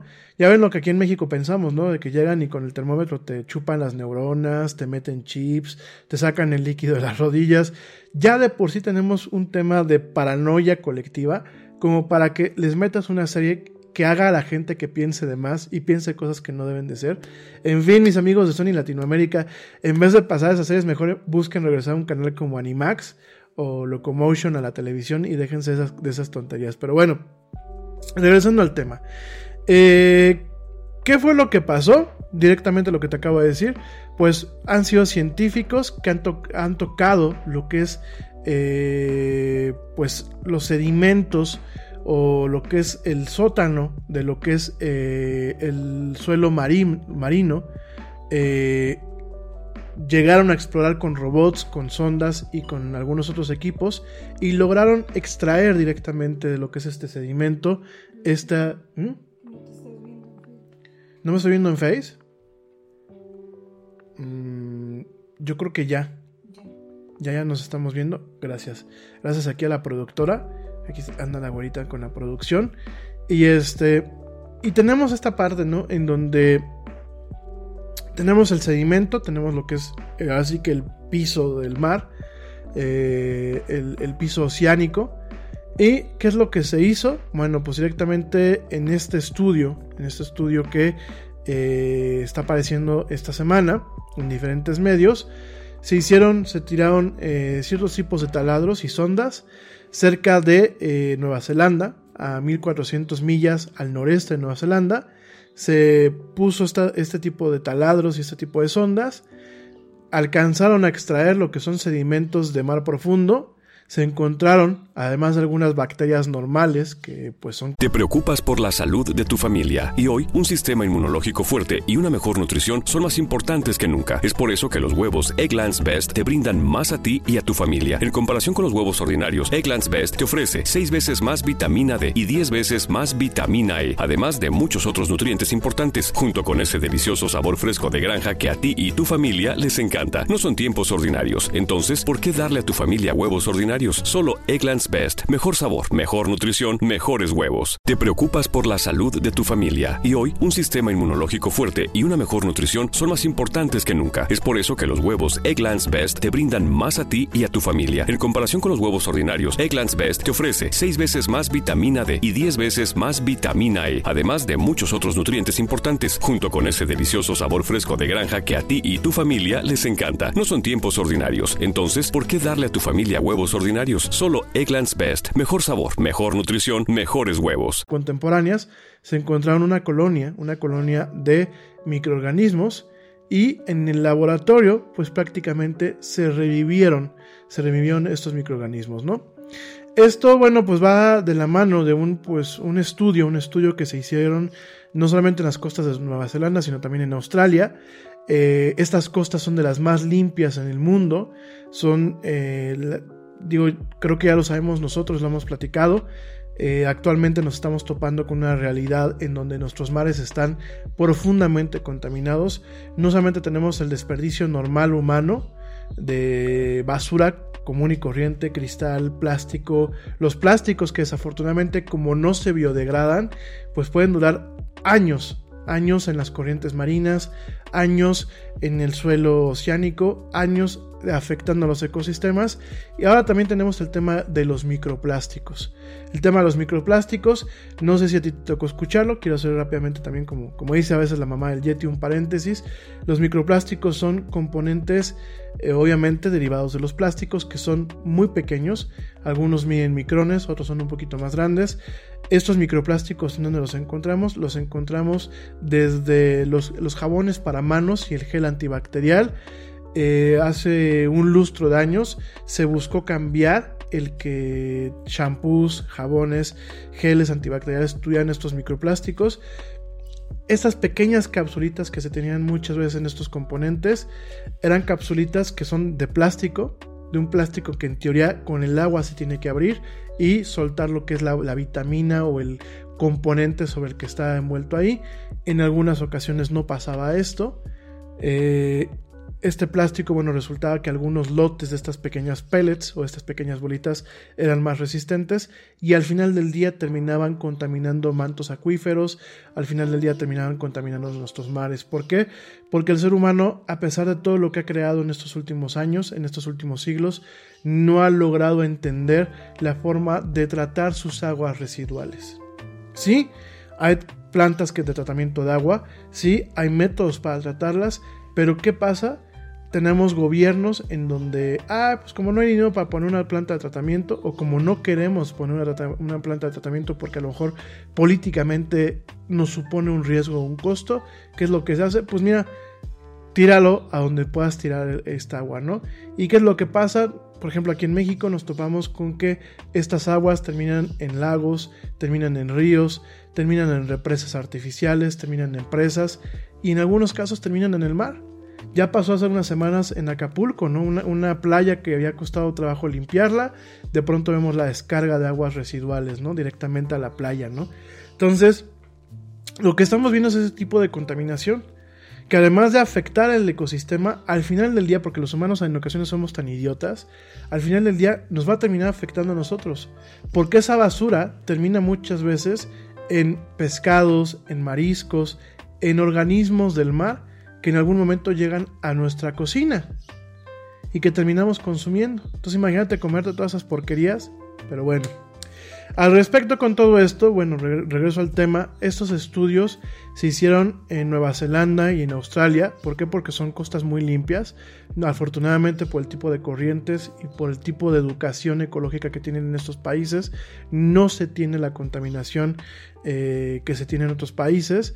Eh, hay mucha hay mucha vida, pero no hay vida que se queda muchas veces sedimentada.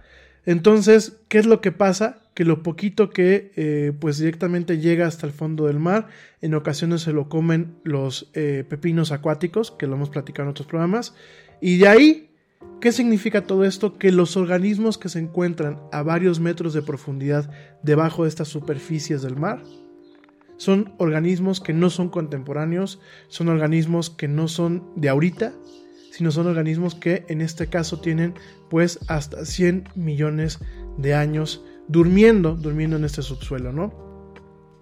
Con todas estas muestras del sedimento, científicos como Yuki Morono, un geomicrobiólogo en la Agencia Japonesa para las Ciencias Marinas y de la Tierra, eh, que también se le conoce como Jamstack, y el autor de este, de este reporte, uno de estos reportes que están llegando, pues dice que él tuvo que buscar entre sedimento ultra fino para encontrar estos microbios que son muy muy pequeños.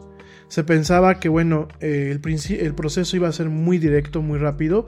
En ese sentido, Morono utilizó un químico que mancha el ADN lo que bueno pues mostró a, estas, a estos microbios en algunas partículas de este sedimento y eh, en base a eso pues pudieron encontrarse eh, pues miren aquí estoy viendo una cifra que es 10 a la onceava potencia de células de células eh, primitivas por centímetro cúbico de sedimento que bueno pues tendría que ser de en base a los estudios que se están haciendo actualmente, pues son microbios que tienen pues millones de años de vida, millones de años de existencia, ¿no? Al respecto, los directores de Jamstack estaban perplejos, comentaban que eran resultados que eran pues un parteaguas y que quizás en algún momento podían reescribir los libros de historia, los libros sobre naturaleza, los libros de biología y pues eh, ¿qué indica? Que tenemos organismos en esta tierra que pueden eh, vivir sin ninguna clase de nutrientes, que pueden vivir sin ninguna clase de oxígeno y que después de toda esta investigación, pues eh, más del 99% de estas células que se habían detectado en un origen, pues sí, al final no eran las células que se pensaban que eran, no eran los microorganismos que se pensaban que eran, pero sin embargo el 1%, el 1% de, esta, de estas pequeñas colonias definitivamente eran microorganismos que eh, pues llevan un X número de tiempo, más de 100 años en algunos casos, debajo de nuestra corteza terrestre en esta parte. Eh, muchas de estas bacterias, porque al final del día son bacterias o son algunos tipos de alga, te recuerdo que el alga no solamente es lo que vemos eh, directamente como lo vemos en las películas o como lo vemos en las caricaturas. El alga suelen ser colonias de organismos que directamente son eh, unicelulares, que en ocasiones se juntan para conformar lo que es un organismo principal. De hecho, hay lirios, lirios marinos y lirios que en ocasiones contaminan nuestros, nuestros lagos y nuestros, eh, nuestras presas y nuestros ríos. Estos lirios muchas veces son organismos que están compuestos de diferentes organismos y cada organismo en esta planta que nosotros vemos a simple vista, cada componente de esta planta es un organismo diferente. Ya platicaremos eso más adelante porque no me, quiero, no me quiero enrollar con las familias y con los nombres.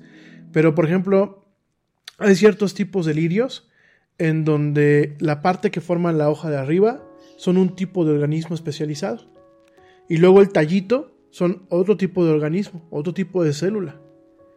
No son de un mismo organismo, son diferentes organismos que forman colonias y que van formando en un organismo ante los ojos del humano un organismo unido, pero son colonias de diferentes organismos, de diferentes familias que están colaborando por esto. Y esto fue parte de lo que se encontró. Esto fue parte de lo que se encontró. Este tipo de organismos. Bacterias unicelulares que no necesitan oxígeno. También algunas que necesitan oxígeno, pero principalmente aerobias, es decir, no necesitan el tipo de aire o las concentraciones de oxígeno y de nitrógeno y de hidrógeno que muchas se encuentran en el mar eh, se encontró, por ejemplo, organismos de una sola célula que se le conocen como arcaea. ¿Y eh, qué fue lo que se les hizo para revivirlos? En el caso de este investigador japonés, les dio de comer carbón y nitrógeno. Literal, en, la solución de, de. ¿Cómo se llama? De. en el caldo de cultivo, se lo quieren ver ustedes, en el cultivo, les puso eh, directamente lo que es carbón y lo que es directamente nitrógeno. Después de 68 días de tenerlos así, estos microorganismos empezaron a reactivarse, empezaron a crecer sus números por varios órdenes de magnitud. De hecho, ya se podían medir qué tan pequeños los organismos eran, cómo ganaban peso y cómo absorbían los nutrientes. Y eh, en algún momento llegaron a tener colonias de millones de millones que pues juntaban los, platitos de Petri, estos este, platitos que se utilizan en los laboratorios y que en algún momento empezaban a funcionar como una comunidad colectiva, en donde, volvemos a lo mismo, diferentes organismos, inclusive de diferentes eh, familias, empiezan a trabajar por un bien común, ¿no? Eh, fue un experimento definitivamente eh, creo que va a redefinir mucho lo que nosotros estamos viendo hoy en día como la historia natural. Son organismos que no evolucionaron a la, par de los mamíferos, de los reptilianos, perdón, de los reptiles. No, los reptilianos es otra cosa, dispénsenme. De los reptiles, de los mamíferos y de otros microorganismos y organismos complejos en este planeta. Eh, realmente estos organismos pues se puede, son, son organismos que pueden vivir prácticamente una eternidad, son organismos que en muchos aspectos podrían inclusive en algún momento llevarnos hacia los caminos de entender lo que es la mortalidad de los seres vivos y quizás en algún momento la inmortalidad de estos seres. Eh, son organismos que en su momento, comentan los científicos, estaban en un tipo de invernación, porque no están ni totalmente muertos ni totalmente vivos, están en, un estado intermedio, ¿no? De hecho, bueno, Jens Kehlmeier, un eh, geomicrobiólogo del el Centro Alemán de Investigación para las Geociencias, comentaba en esta expedición eh, que realmente era increíble tener organismos que estaban desde antes que los dinosaurios murieran, ¿no?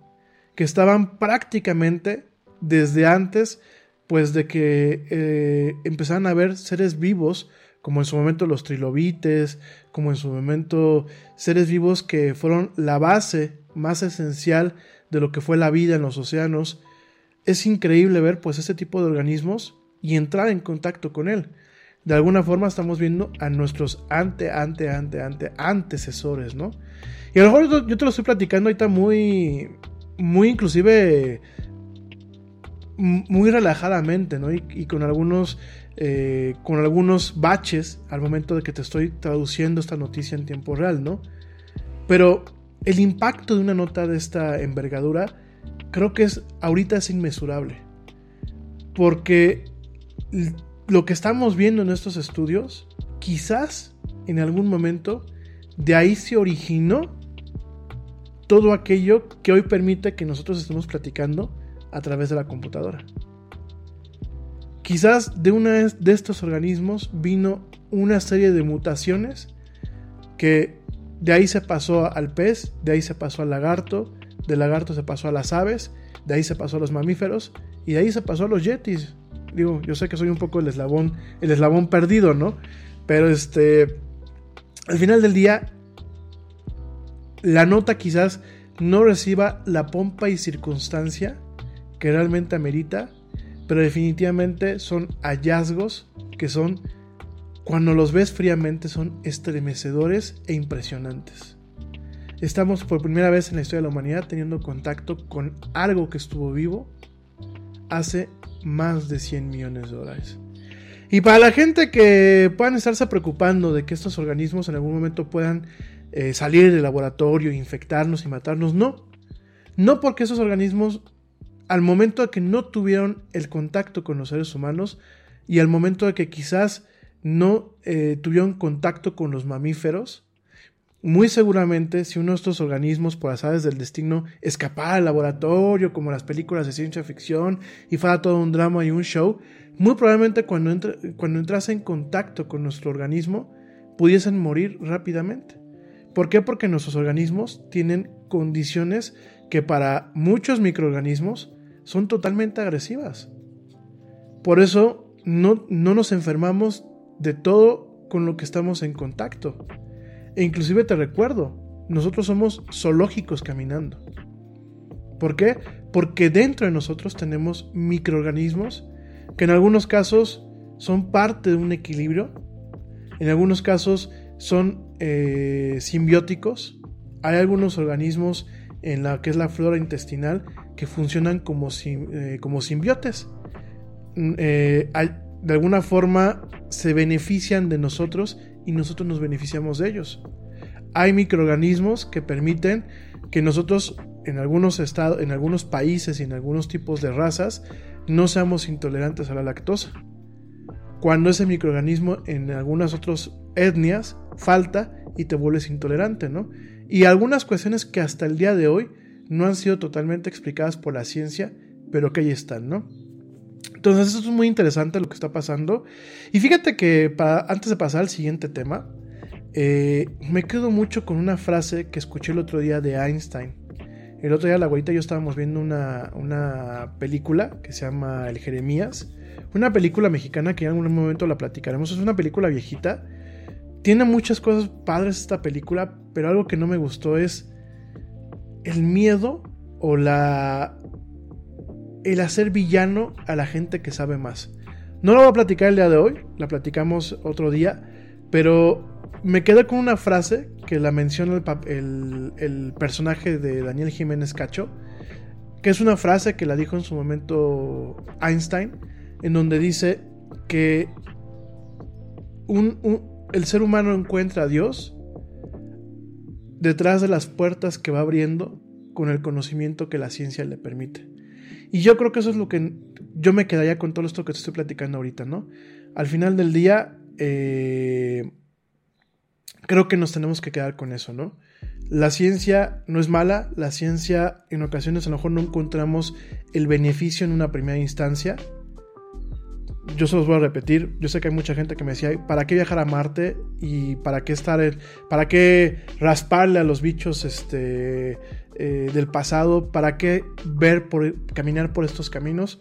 Yo creo que para la gente que cree y para la gente que no cree, yo me quedo mucho con la frase de Einstein y además de todo, me quedo mucho porque me quedo mucho con todos estos avances que al final del día en algún momento nos van a permitir perpetuarnos, no en el tema de la inmortalidad, voy a hablar en un tema figurativo, perpetuarnos como una especie que logró conocer sus orígenes, que logró conocer su entorno, que logró aprender de lo que tenía a la mano y que pudo perpetuarse a, través del conocimiento.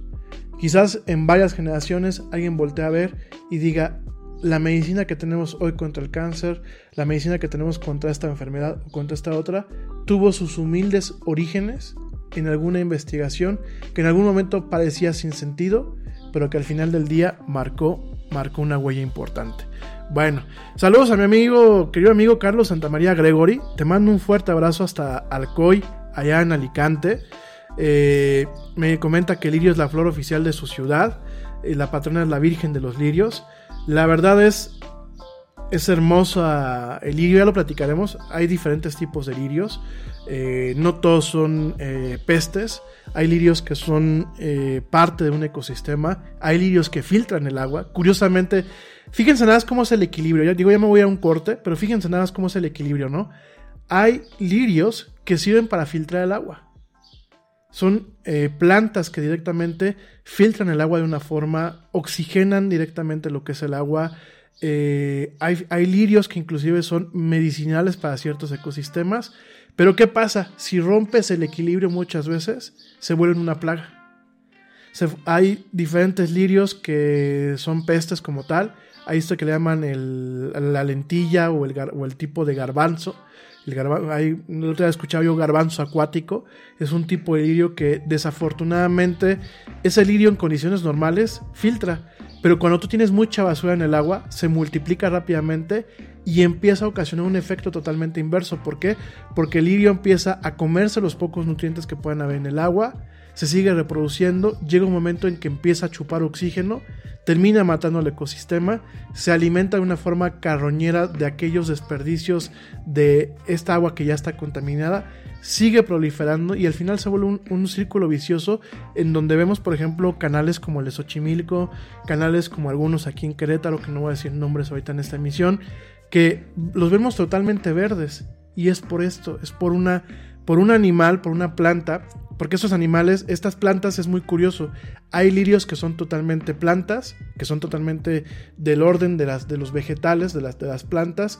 Hay lirios que son mezcla, que tenemos una parte del alga, porque hay algas que son animales, y tenemos la parte de la planta, y hay lirios que directamente, como te lo platicaba, son directamente animales, componentes de diferentes especies.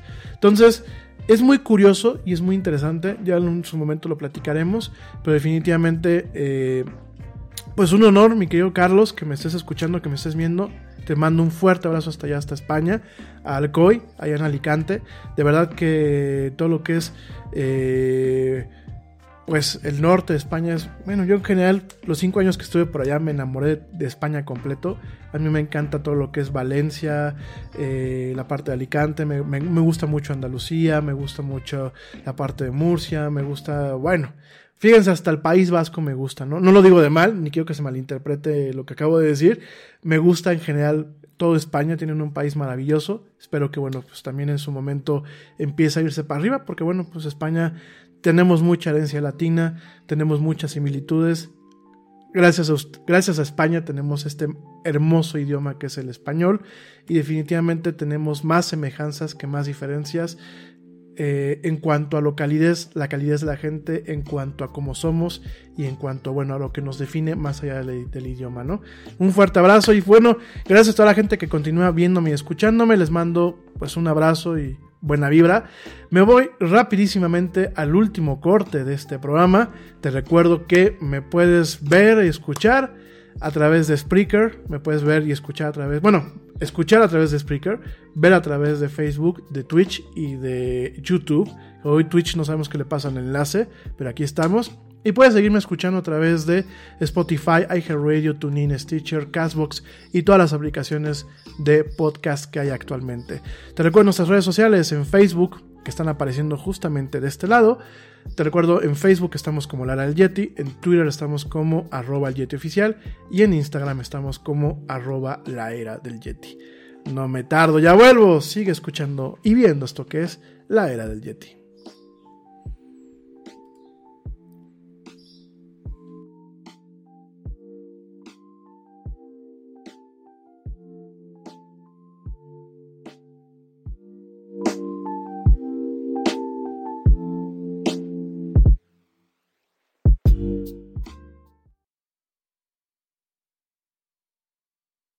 Yo, check this out. Este corte también es moderno. No te vayas.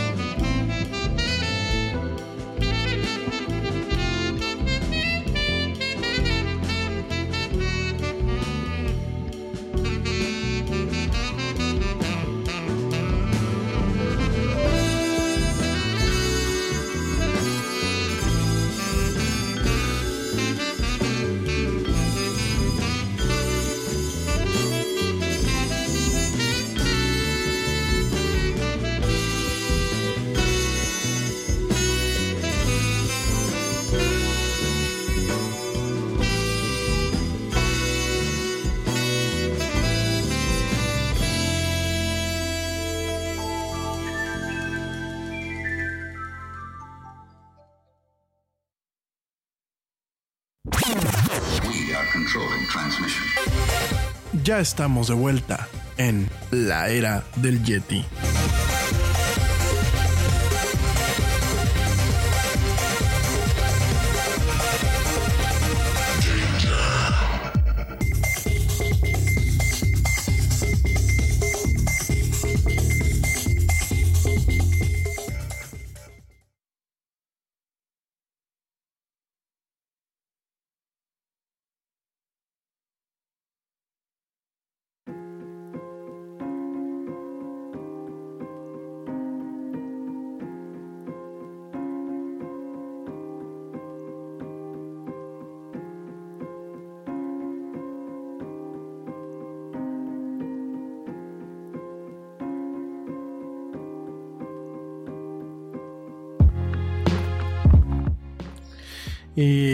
Estamos, hoy ya estamos de vuelta aquí con la era del Yeti. Perdón, se nos está aquí yendo un pot con el audio. Se nos está volviendo a subir el audio de la música. Ya estamos aquí de vuelta. Gracias a toda la gente que continúa escuchándome, viéndome y acompañándonos en esta emisión. Y vámonos rápido con el siguiente tema de la agenda. El siguiente tema de la agenda que traemos para el día de hoy. Déjame te cuento. Eh, pues cuatro cuatro interesantes vacunas o cuatro prometedoras vacunas contra esta crisis que tenemos, esta crisis sanitaria del COVID-19, que eh, pues están a punto de volverse una realidad, ¿no? Hay muchos, eh, quiero comentarles que hay muchos esfuerzos a nivel mundial por generar una vacuna eh, en tiempo y en forma.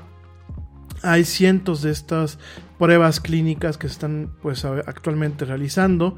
hay muchos intentos por realmente encontrar no solamente una vacuna que prevenga el contagio del COVID, o que más bien que, que prevenga la infección del COVID, sino que también en algún momento permita curarla cuando se tiene esta enfermedad, ¿no?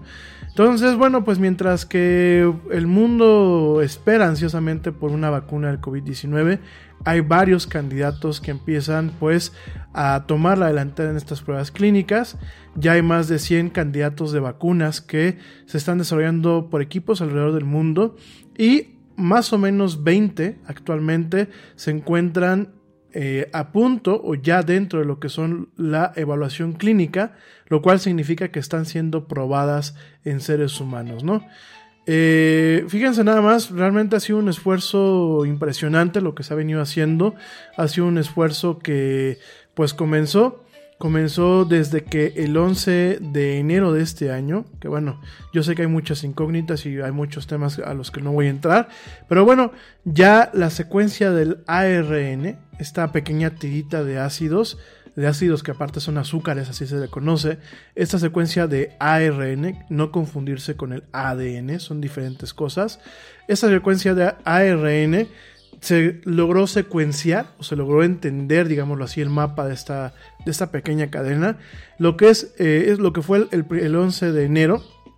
Y desde ahí, pues muchos equipos científicos inmediatamente entendieron o trataron de entender qué tipo de vacuna se necesitaría para eh, en qué punto y de qué forma reaccionar con el, con el virus y de alguna forma pues poder eh, no solamente erradicar la infección sino prevenirla en su momento, ¿no?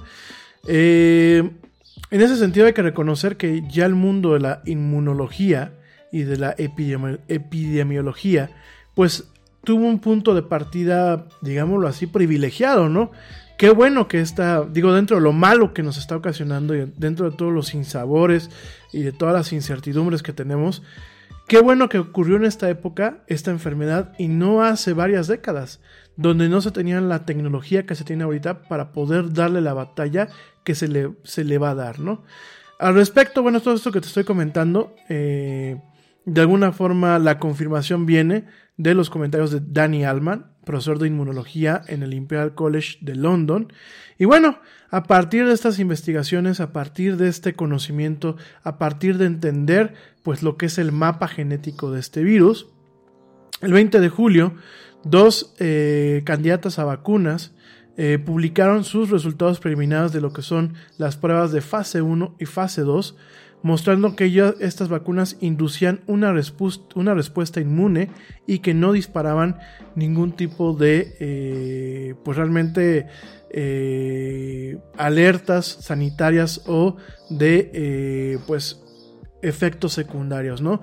Te recuerdo que no solamente es desarrollar el mecanismo que permita generar una, una respuesta inmunitaria, no solamente es generar un mecanismo que realmente nos proteja del virus y de su infección, sino que además este mecanismo tiene que ser seguro para nosotros.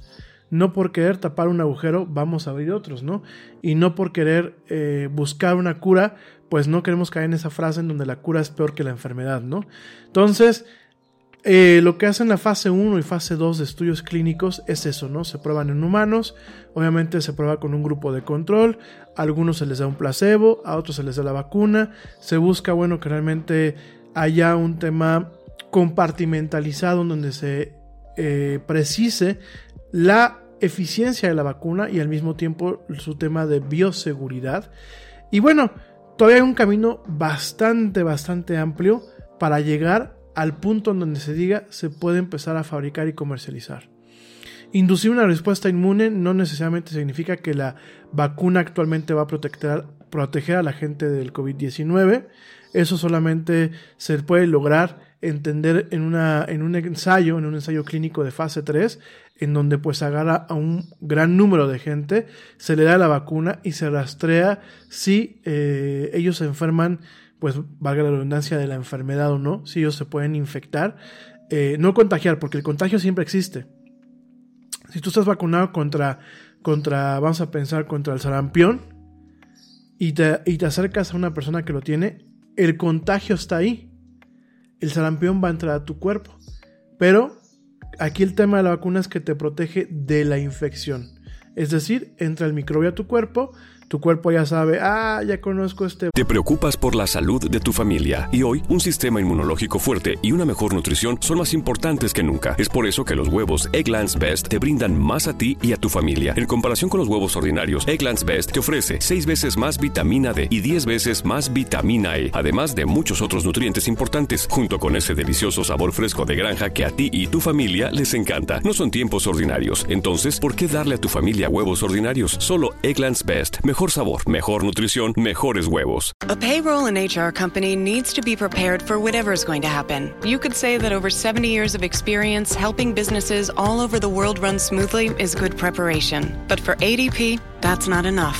To make sure millions of people are getting paid on time and in compliance, we're staying on top of each new piece of legislation. So when it comes down to it, ADP isn't just a payroll and HR company, we're the company that helps you navigate the complexities. ADP, HR talent, time, benefits, and payroll, informed by data and designed for people. Vato, como dicen en el norte del país, ya conozco este vato, ya sé cuáles son sus intenciones, vamos a tronárnoslo antes de que haga desmadre.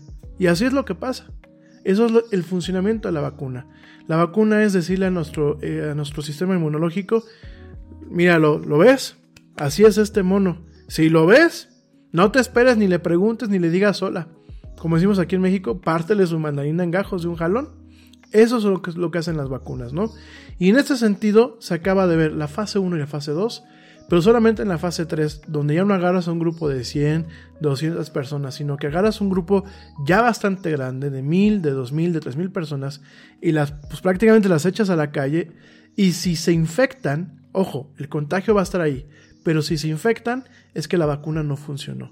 Si no se infectan, y nadie se enteró de que estaban contagiados, es donde la vacuna es eficaz.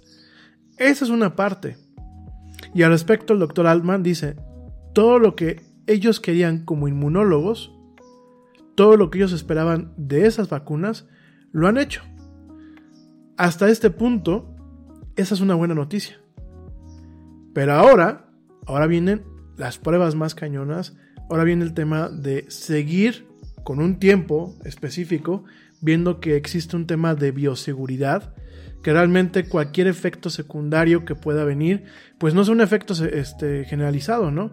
Oye, es que pues la vacuna hace que se le caiga la barba al Yeti, ¿no? Pero solamente a los Yetis y a uno de cada 10 Yetis. Ah, ok, la vacuna puede ser segura, ¿no? Pero ¿qué pasa cuando a lo mejor pues a todo el mundo le, le, le, le causa ese efecto, ¿no? ahí hay un problema que puede hacer que muchas vacunas, al igual que muchos tratamientos médicos hoy en día, regresen al, laboratorio, regresen a la mesa del dibujo.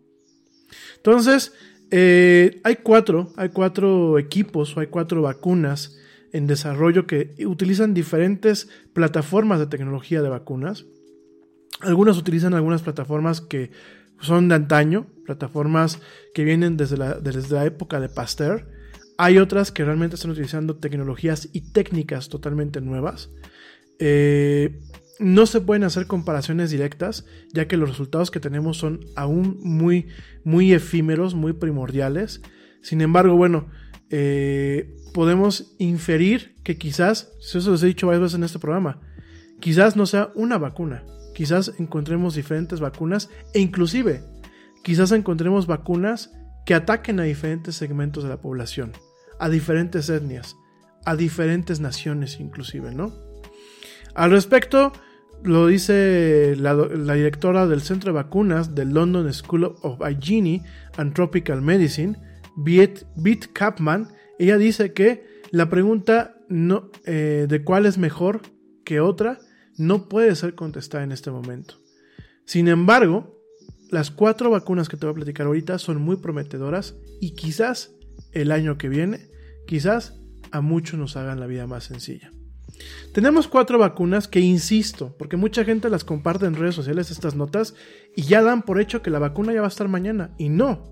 Aun cuando una vacuna salga al mercado, todavía falta el tema de los países van a poder conseguirla.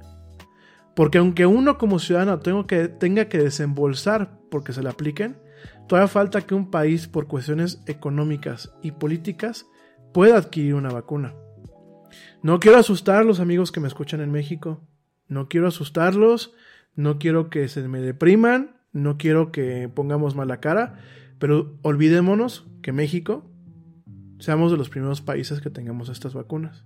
De antemano, no hagan ilusiones. Lo que les digo, no quiero que... Digo, al final va a tomar un tinte político, pero no quiero que se claven con eso. Lo que les digo no es un mal presagio. Yo por mí me encantaría que la vacuna ya estuviera mañana para proteger a mi familia, para proteger a mis seres queridos. No es un mal deseo, pero la respuesta a lo que yo les estoy diciendo, lo que puede confirmar, lo pueden ver todas las noches y todas las mañanas en la televisión. Olvídense. Olvídense que en México lleguen las vacunas, porque aunque las tengamos el acceso como país a comprarlas, y aunque al final del día nosotros los ciudadanos tengamos que comprarlas con nuestros ahorros o con nuestros seguros de gastos médicos, no va a llegar. No vamos a ser uno de los últimos, no vamos a ser uno de los primeros países. Muy seguramente, lo digo con mucha tristeza de antemano, vamos a ser de los últimos países. No voy a entrar en detalles.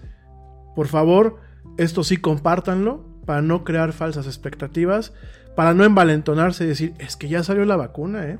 ya, ya está a la venta, ya la vamos a poder utilizar. Quítense esas cosas de la cabeza, porque México, se los digo y se los puedo firmar, estoy prácticamente seguro que va a ser uno de los últimos países a donde esto va a llegar. En fin, déjenme entrar de lleno. Eh, son cuatro, cuatro, equipos que ahorita son los que llevan la delantera. El primer, la primera vacuna es la de Oxford AstraZeneca. Eh, lo hemos estado escuchando, la vacuna de Oxford, la vacuna de AstraZeneca. De hecho, muchos medios aquí en México y hasta en España me tocó ver lo que decía, AstraZeneca tiene ya la vacuna contra el COVID. No, mi gente, va adelantado en el proceso. Pero todavía queda un camino muy largo para llegar a una farmacia y decir, ¿me das la vacuna contra el bicho? Muy, muy largo todavía. AstraZeneca, bueno, pues junto con eh, la Universidad de Oxford, allá en el gobierno británico, pues eh, es una vacuna basada en un vector viral. Es decir, se utilizó un adenovirus de los chimpancés, no de los yetis, sino de los chimpancés, un adenovirus. Eh, el adenovirus es un tipo de virus que causa una enfermedad muy similar al resfriado común en los chimpancés. Y este adenovirus lo que se le ha hecho es, se le ha quitado su código de infección, se ha modificado para contener una secuencia genética del coronavirus, eh, se ha modificado para tener esta, esta proteína, hace que hemos estado platicando de ella, y lo que hace es que cuando llega este virus al cuerpo humano, este virus, adenovirus, se clava, lo que hace es el, sistema inmunológico lo reconoce, genera una respuesta inmune, pero no, lo, no se expone al coronavirus, es decir, se ve el código genético y se ve un virus que es muy similar, pero no tiene la capacidad de reproducirse, no tiene la capacidad de infectar y de hacer daño. Y lo que hace el sistema inmunológico es decir, ah, mira, pues este cuate no me cae bien, de una vez lo va a partir su mandarina en gajos. Y cuando llega el nuevo virus, cuando llega el coronavirus, lo que hace, pues este cuate se parece e, al cuate que ya me eché. Como yo no sé si es bueno o malo, mira, no hago preguntas, voy detrás de él, ¿no? Entonces, eso es lo que funciona. De, hecho, eh, Capman comenta que el adenovirus de chimpancé es como un caballo de Troya para lograr traer la información de la proteína del COVID al sistema inmune. De tal forma que se genera una reacción que eh, si en algún momento el sistema inmunológico entra en contacto con el coronavirus actual, muy seguramente va a reaccionar en tiempo y en forma y no va a, va a evitar que se propague como se propaga hoy en día y va a evitar en ocasiones la reacción desmedida, la reacción inmunológica desmedida que se tiene hoy en día, que en ocasiones es lo que te mata. Entonces, eh, eso es muy prometedor. El 20 de julio, bueno, los investigadores publicaron un reporte preliminar en el, en el diario de salud eh, científico de Lancet sobre los resultados de la fase 1 y la fase 2 de los estudios de su vacuna. Eh, la vacuna actualmente se llama Che Ad Ox N1, perdón, Che Ad Ox 1 en COVID-19 que, bueno, pues esta vacuna reporta que ha inducido una respuesta inmunológica, no ha tenido mayor número de efectos eh, colaterales o de efectos secundarios. Por ahí se comenta que en algunas personas muy sensibles les llegó a dar un pequeño resfriado que les duró a lo máximo un día. Eh, esta prueba se está llevando a cabo ahorita la fase 3, las pruebas de fase 3, las fases clínicas en Brasil y en Sudáfrica. Fíjense nada más. Alman dice que la respuesta inmunológica a los datos, bueno, mostrada en los datos de Oxford es prometedora y enfatiza la importancia de eh, activar las células T. Las células T son parte del sistema inmunológico, así como los anticuerpos, ¿no?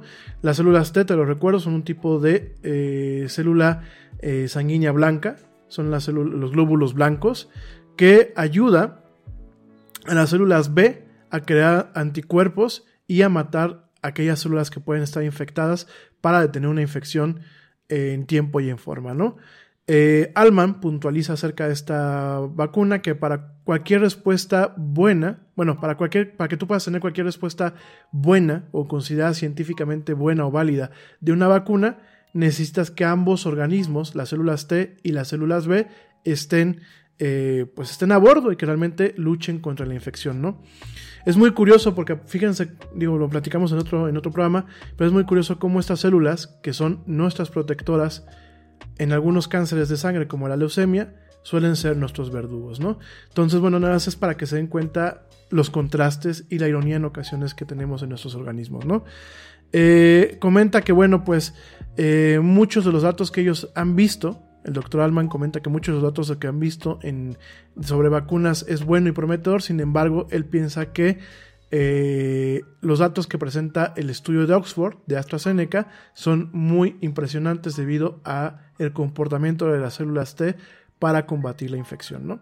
Esa es una.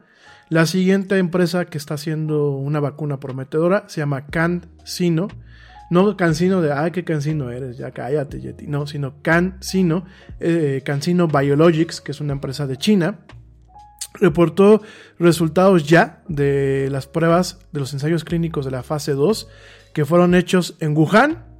En este reporte salió el mismo día en el Lancet, o sea, es decir, de Lancet prácticamente es una edición especial donde vino estos dos reportes de Cancino y de Oxford AstraZeneca.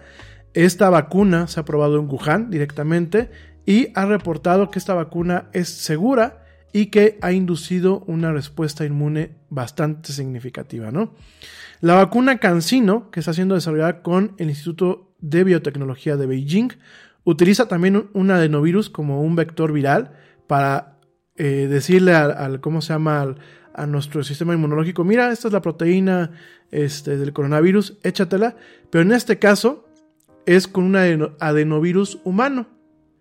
Te recuerdo que son diferentes tipos de familias de virus los que ocasionan los resfriados comunes, entre ellas los coronavirus. Hay un tipo de coronavirus que no es este, hay un tipo de coronavirus que también te ocasiona el resfriado común, hay un tipo de rinovirus que te ocasiona el resfriado común y hay un adenovirus, ¿no? Entonces aquí se utiliza, en vez de utilizar el adenovirus del chango, del chimpancé, se utiliza un adenovirus humano. Una posible desventaja potencial a esto, comenta el doctor Kampman, es que mientras que el virus circula en las, poblaciones humanas, eh, alguna gente puede desarrollar anticuerpos hacia él, lo cual podrían afectar lo que es la respuesta inmune. Esto, pues, por ejemplo, comenta ella, la doctora Kaufman, que podría haber gente con anticuerpos preexistentes en contra de este adenovirus como tal, que, pues, em, cuando a ti te aplican la vacuna, en vez de que el sistema inmunológico aprenda de su carga útil, de su payload, de esta proteína, pues directamente se le dejen ir y realmente no se genere lo que son las reacciones de anticuerpos y la respuesta inmunológica en contra al coronavirus real, ¿no? Entonces, esa es la duda que dice que existe y eso es lo que dice esta doctora, la doctora Camperman. Ella dice que podría ser que, bueno, pues alguien que ya tuvo gripe o un no más bien un resfriado común en torno a ese tipo de adenovirus, pues le ponen la vacuna, le va a hacer lo que viento al Juárez. Y su sistema inmunológico, como ya está agandallado en contra de este tipo de adenovirus, pues lo que va a pasar es que no reconozca la proteína que viene ahí y no, los, no se entrene en contra del coronavirus, ¿no? La vacuna ya ha sido aprobada en China para el uso por eh, las Fuerzas Armadas chinas, por eh, todo lo que es el ejército chino, y habrá que ver qué resultados realmente da a largo plazo, ¿no? La siguiente vacuna, que seguramente tú la has escuchado, es la vacuna de la compañía norteamericana Moderna, así se llama. Es uno de los grupos que están trabajando en una vacuna basada en el ARN.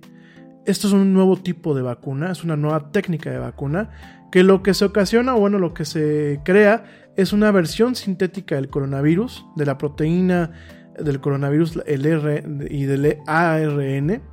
Entonces lo que se hace es que eh, en este caso se hace una versión especial de esta proteína con instrucciones genéticas que le dicen a las células cómo se puede fabricar esta proteína y lo que haces es que el, cuerpo humano haga esta proteína de una forma entre comillas natural, lo cual genera una respuesta inmune, ¿no? El 14 de julio, obviamente de este año, resultados preliminares de un ensayo, de un ensayo de fase 2 de esta vacuna de Moderna, fueron publicados en el New England Journal of Medicine, que decían que la vacuna había logrado inducir una respuesta inmune y que no había eh, no habían eh, preocupaciones en el torno a la seguridad que realmente fueran pues de alguna forma notorias, ¿no? Es decir, biomédicamente hablando es una vacuna que hasta el día de hoy parece ser que es bastante segura, ¿no? Moderna comenzó los ensayos de fase 3 los ensayos clínicos de fase 3, los comenzó justamente el día de ayer. ¿Y cuál es la ventaja de utilizar este acercamiento en comparación a utilizar virus desactivados para, para generar una respuesta inmune? ¿no? Es que, de acuerdo a lo, que, se comenta, no se necesita mucho material. El cuerpo prácticamente crea la vacuna él mismo. Fíjense nada más que interesante, ¿no? Lo que se inyecta es algo que le va a decir al cuerpo, genera el virus, o sea, genera una respuesta similar al virus y genera tú mismo la vacuna. ¿Y qué significa? Que esto eh, puede hacer que la vacuna sea muy accesible, puede ser que sea muy barata de producir, no se requieren grandes materiales, no se requiere gran ingeniería al momento de fabricarla, inclusive las dosis serían muy cortas, prácticamente se habla de que con una dosis muy pequeña eh, se puede generar esta reacción inmune y pues realmente esa es la ventaja. O sea, podemos tener una, vacuna que puede ser fabricada relativamente hablando de una forma fácil, que puede ser asequible, que puede ser eh, fabricada rápidamente. ¿Cuál es la desventaja? Que esta tecnología de utilizar vacunas utilizando el ARN de los virus es muy nueva. Y que realmente hasta el día de hoy no hay ninguna vacuna que utilice este principio. Esa puede ser una desventaja. Quizás puede abrir un campo nuevo, quizás realmente puede ser algo que haga este tipo de vacunas costeables, que puedan ser las asequibles, e inclusive, y yo leía eh, parte de este estudio del New England Journal of Medicine, se plantea que en algún momento si esta vacuna es eficaz, no solamente nos permita vacunarnos contra virus y contra ese tipo de enfermedades, sino quizás en algún momento más adelante permita generar una nueva línea de desarrollo en donde existan vacunas que nos permitan vacunarnos contra nuestros propios cánceres. Fíjense nada más. Fíjense lo prometedor que es esto, ¿no? Hay otros grupos trabajando en este tipo de vacunas con ARN, sí, el Imperial College of London y eh, la compañía alemana BioNTech están trabajando con esto.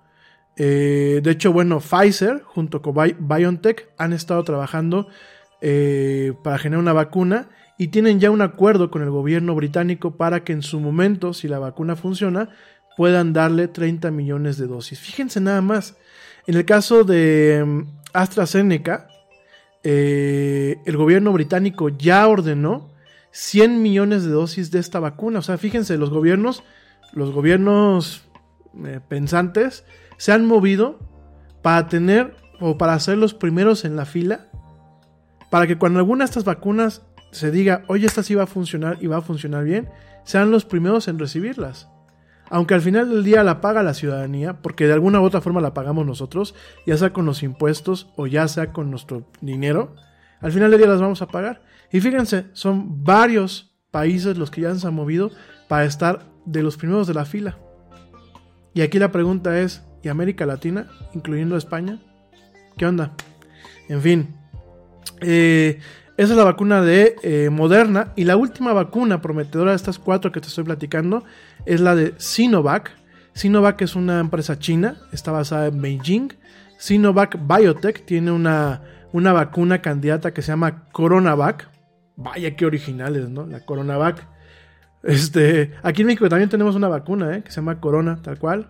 Échate un par de coronitas y mira, si no se te quita, por lo menos ya se te olvidó. Espero. Este, Coronavac, bueno, pues es una vacuna desactivada. Es el principio que viene desde Pasteur.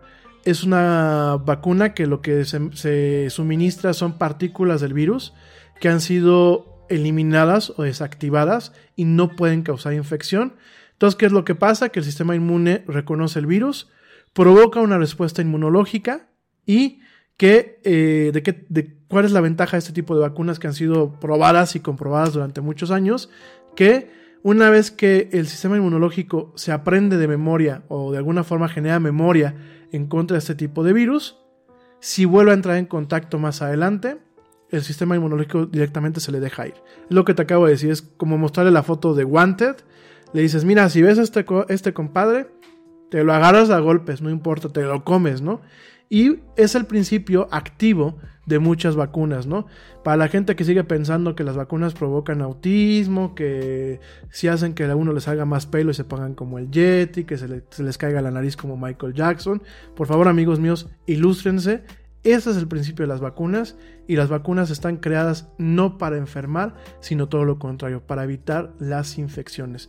Y este método de fabricación de vacunas es tan viejo como, bueno, ya no digo muchos de nosotros, como nuestros abuelos y bisabuelos. Te digo que esto viene desde Pasteur, ¿no? En junio, esta empresa de Sinovac, Sinovac Biotech, eh, esta empresa china, compartió en una nota de prensa los resultados preliminares de su fase 1 y de su fase 2 de esos ensayos clínicos que mostraban que la, vacuna inducía anticuerpos neutralizantes y que no tenía, fíjense nada más que no tenía efectos colaterales severos, así lo plantearon ellos, por supuesto que tiene efectos colaterales y actualmente van a iniciar lo que son los ensayos de fase 3 en Brasil. Una ventaja de este, de este acercamiento, comenta la doctora Alman, eh, perdón, el doctor Alman, dice que pues es un acercamiento que ha sido probado y comprobado. Es la técnica que se ha utilizado por décadas para crear vacunas y para proteger de enfermedades como la polio. Dice Alman que le gusta ese tipo de lógica y que significa que se tiene ya la infraestructura para hacer este tipo de vacuna. ¿Cuál es la desventaja? Y eso es una desventaja fuerte, que se requiere muchísimo material, se requiere tener generadores, reactores y, plantas especializadas para poder fabricar muchísimo material. Eh, en este caso tienes que fabricar prácticamente el virus, tienes que reproducirlo y después tienes que neutralizarlo y después ponerlo en una suspensión especial y bueno, hay una serie de procedimientos, lo cual puede hacer que escalar la producción sea más difícil que otro tipo de vacunas y que además sea más costosa.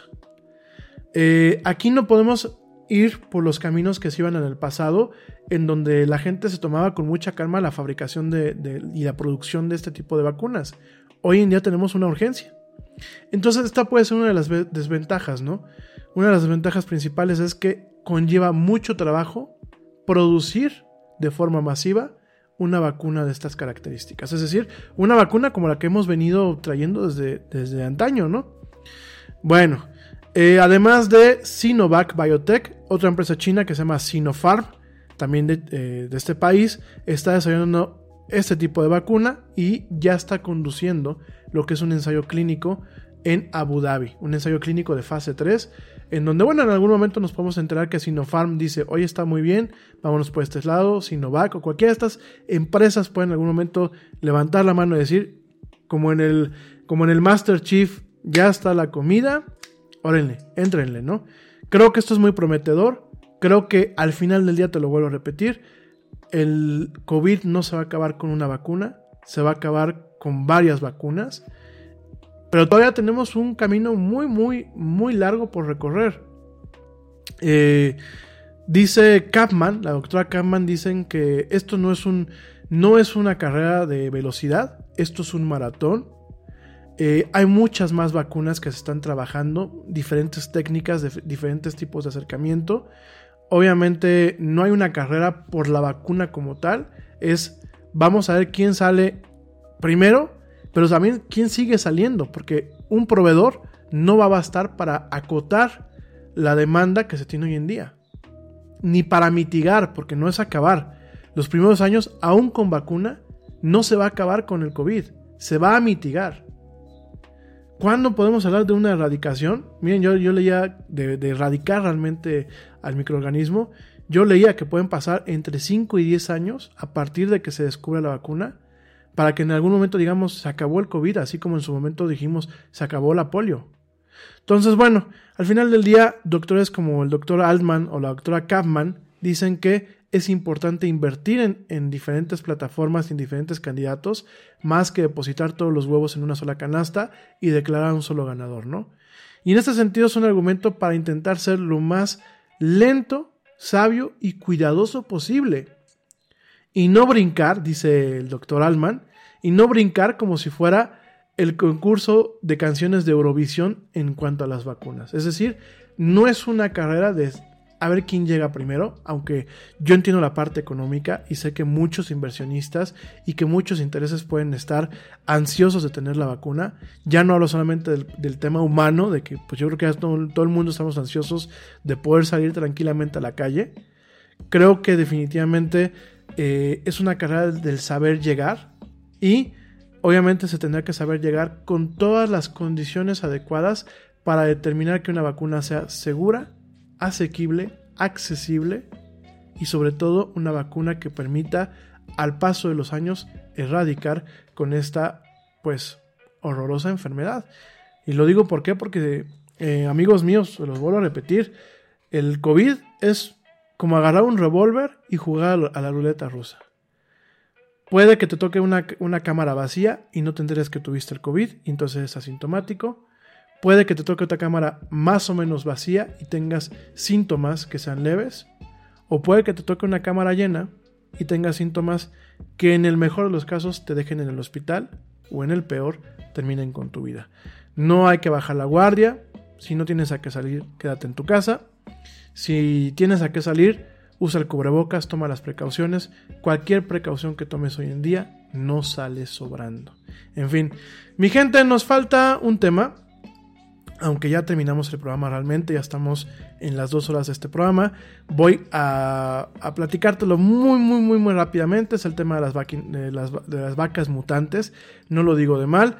Al respecto, bueno, pues eh, utilizando, utilizando la técnica CRISPR de la que ya hemos hablado, que es una técnica de ingeniería genética y de edición de genes, esta técnica CRISPR, pues lo que se hizo fue que en su momento se insertó un gene en embriones de vacas, incluyendo eh, el embrión que en algún momento se volvería Cosmo, que Cosmo pues es un, es un macho, es un macho, eh, un macho de, estas vacas de, pues sí, vacas comunes y corrientes. En este caso Cosmo pues es un machito y lo que se hizo es que se incluyó un gene que se llama SRI que lo que, se, lo que ocasionó es que se forzara el desarrollo de los aspectos masculinos directamente en el ganado, ¿no? Entonces, ¿Qué es lo que pasa? Que en este caso se le agregó a un embrión que era femenino, a un embrión de vaca, a un embrión eh, de hembra, se le agregó este gen, se le inyectó directamente utilizando CRISPR, se le inyectó a este embrión directamente esta, este gen y lo que hizo fue que en automático el embrión cambió de sexo. Así como lo escuchas, de pronto una mañana el embrión era hembra le inyectaron esta, este gen con esta técnica, modificado con esta técnica que se llama CRISPR, y lo que hizo fue que en automático cambió de sexo, ¿no? Es decir, pues en este caso lo que se está buscando, eh, no, no empiecen a hacer elucubraciones, no es que ahorita, el día de mañana yo voy a poderme inyectar a mis hijos un, este gen y se van a convertir en mujeres o en hombres, no va a apoyar el, tiro, aquí lo que se está buscando es que en algún momento se pueda controlar al ganado, que tú puedas decir, ya no caigo en la incertidumbre de tener 25 eh, vacas que producen leche y 10 eh, bueyes que al final del día producen carne, sino que a lo mejor tú puedas decir, yo tengo un ganado de 100 animales, quiero que 50 y 50, tener 50 que sean vacas de leche y 50 que sean machos. ¿Por qué? Porque son mejores para producir carne, ya que tienen músculos más grandes, ganan peso más rápidamente y requieren menos comida para ganar peso extra, ¿no? De hecho, eh, los estudios que se comentan es que los toros, los bueyes, son 15% más rápidos y más eficientes que las eh, hembras en convertir comida en el peso, ¿no?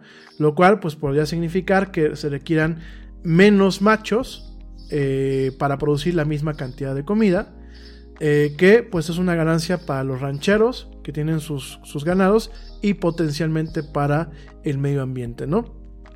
Para hacer a Cosmo, este buey, eh, que pues es un buey, si lo quieren ver así, mutante, ¿por qué? Porque se modificó su sexo, eh, los investigadores inyectaron a 200 embriones de vaca con eh, este, este gen que se llama SRI, este gen que fue modificado con esta técnica que se llama CRISPR, se les agregaron una proteína fluorescente de color verde que, utiliza, que usualmente se utiliza en la investigación biomédica y que en este caso esta proteína brillaría si un embrión eh, fue editado exitosamente, ¿no?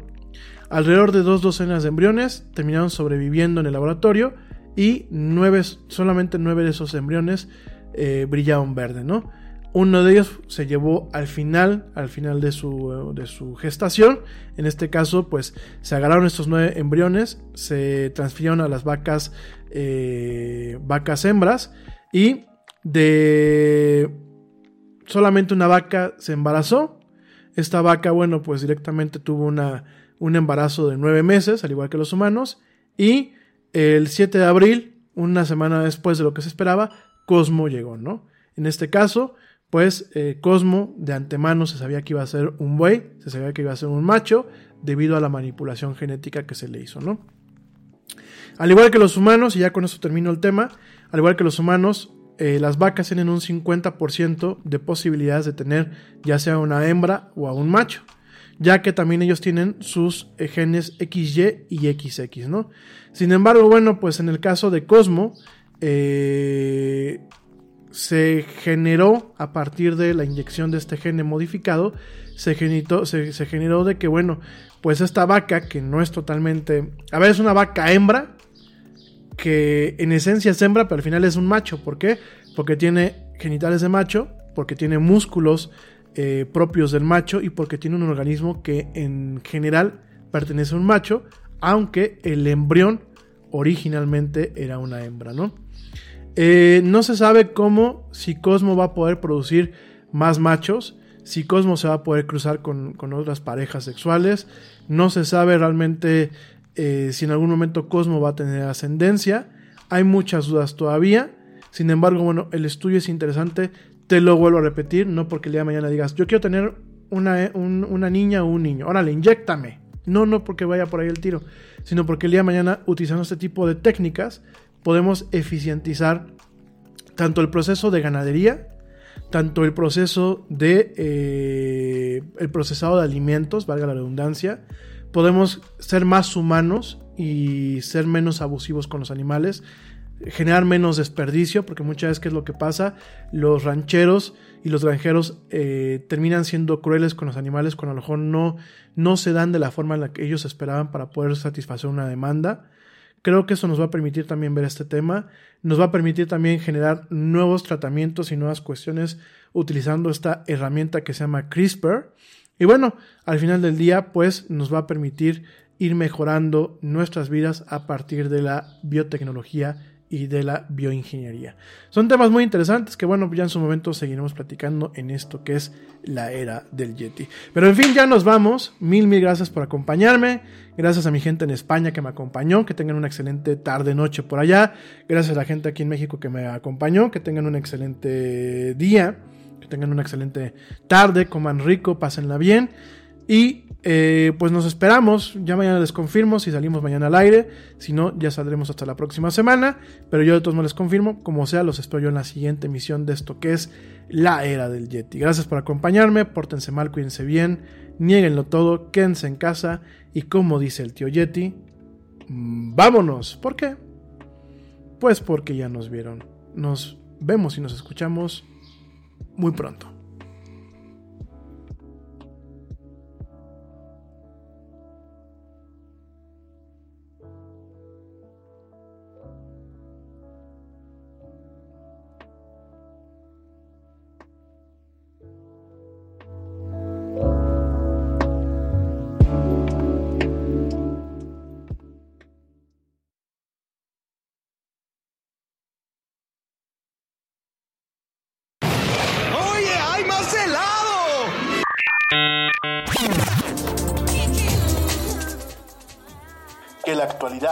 No te deje helado. Te esperamos en la siguiente emisión de La Era del Yeti.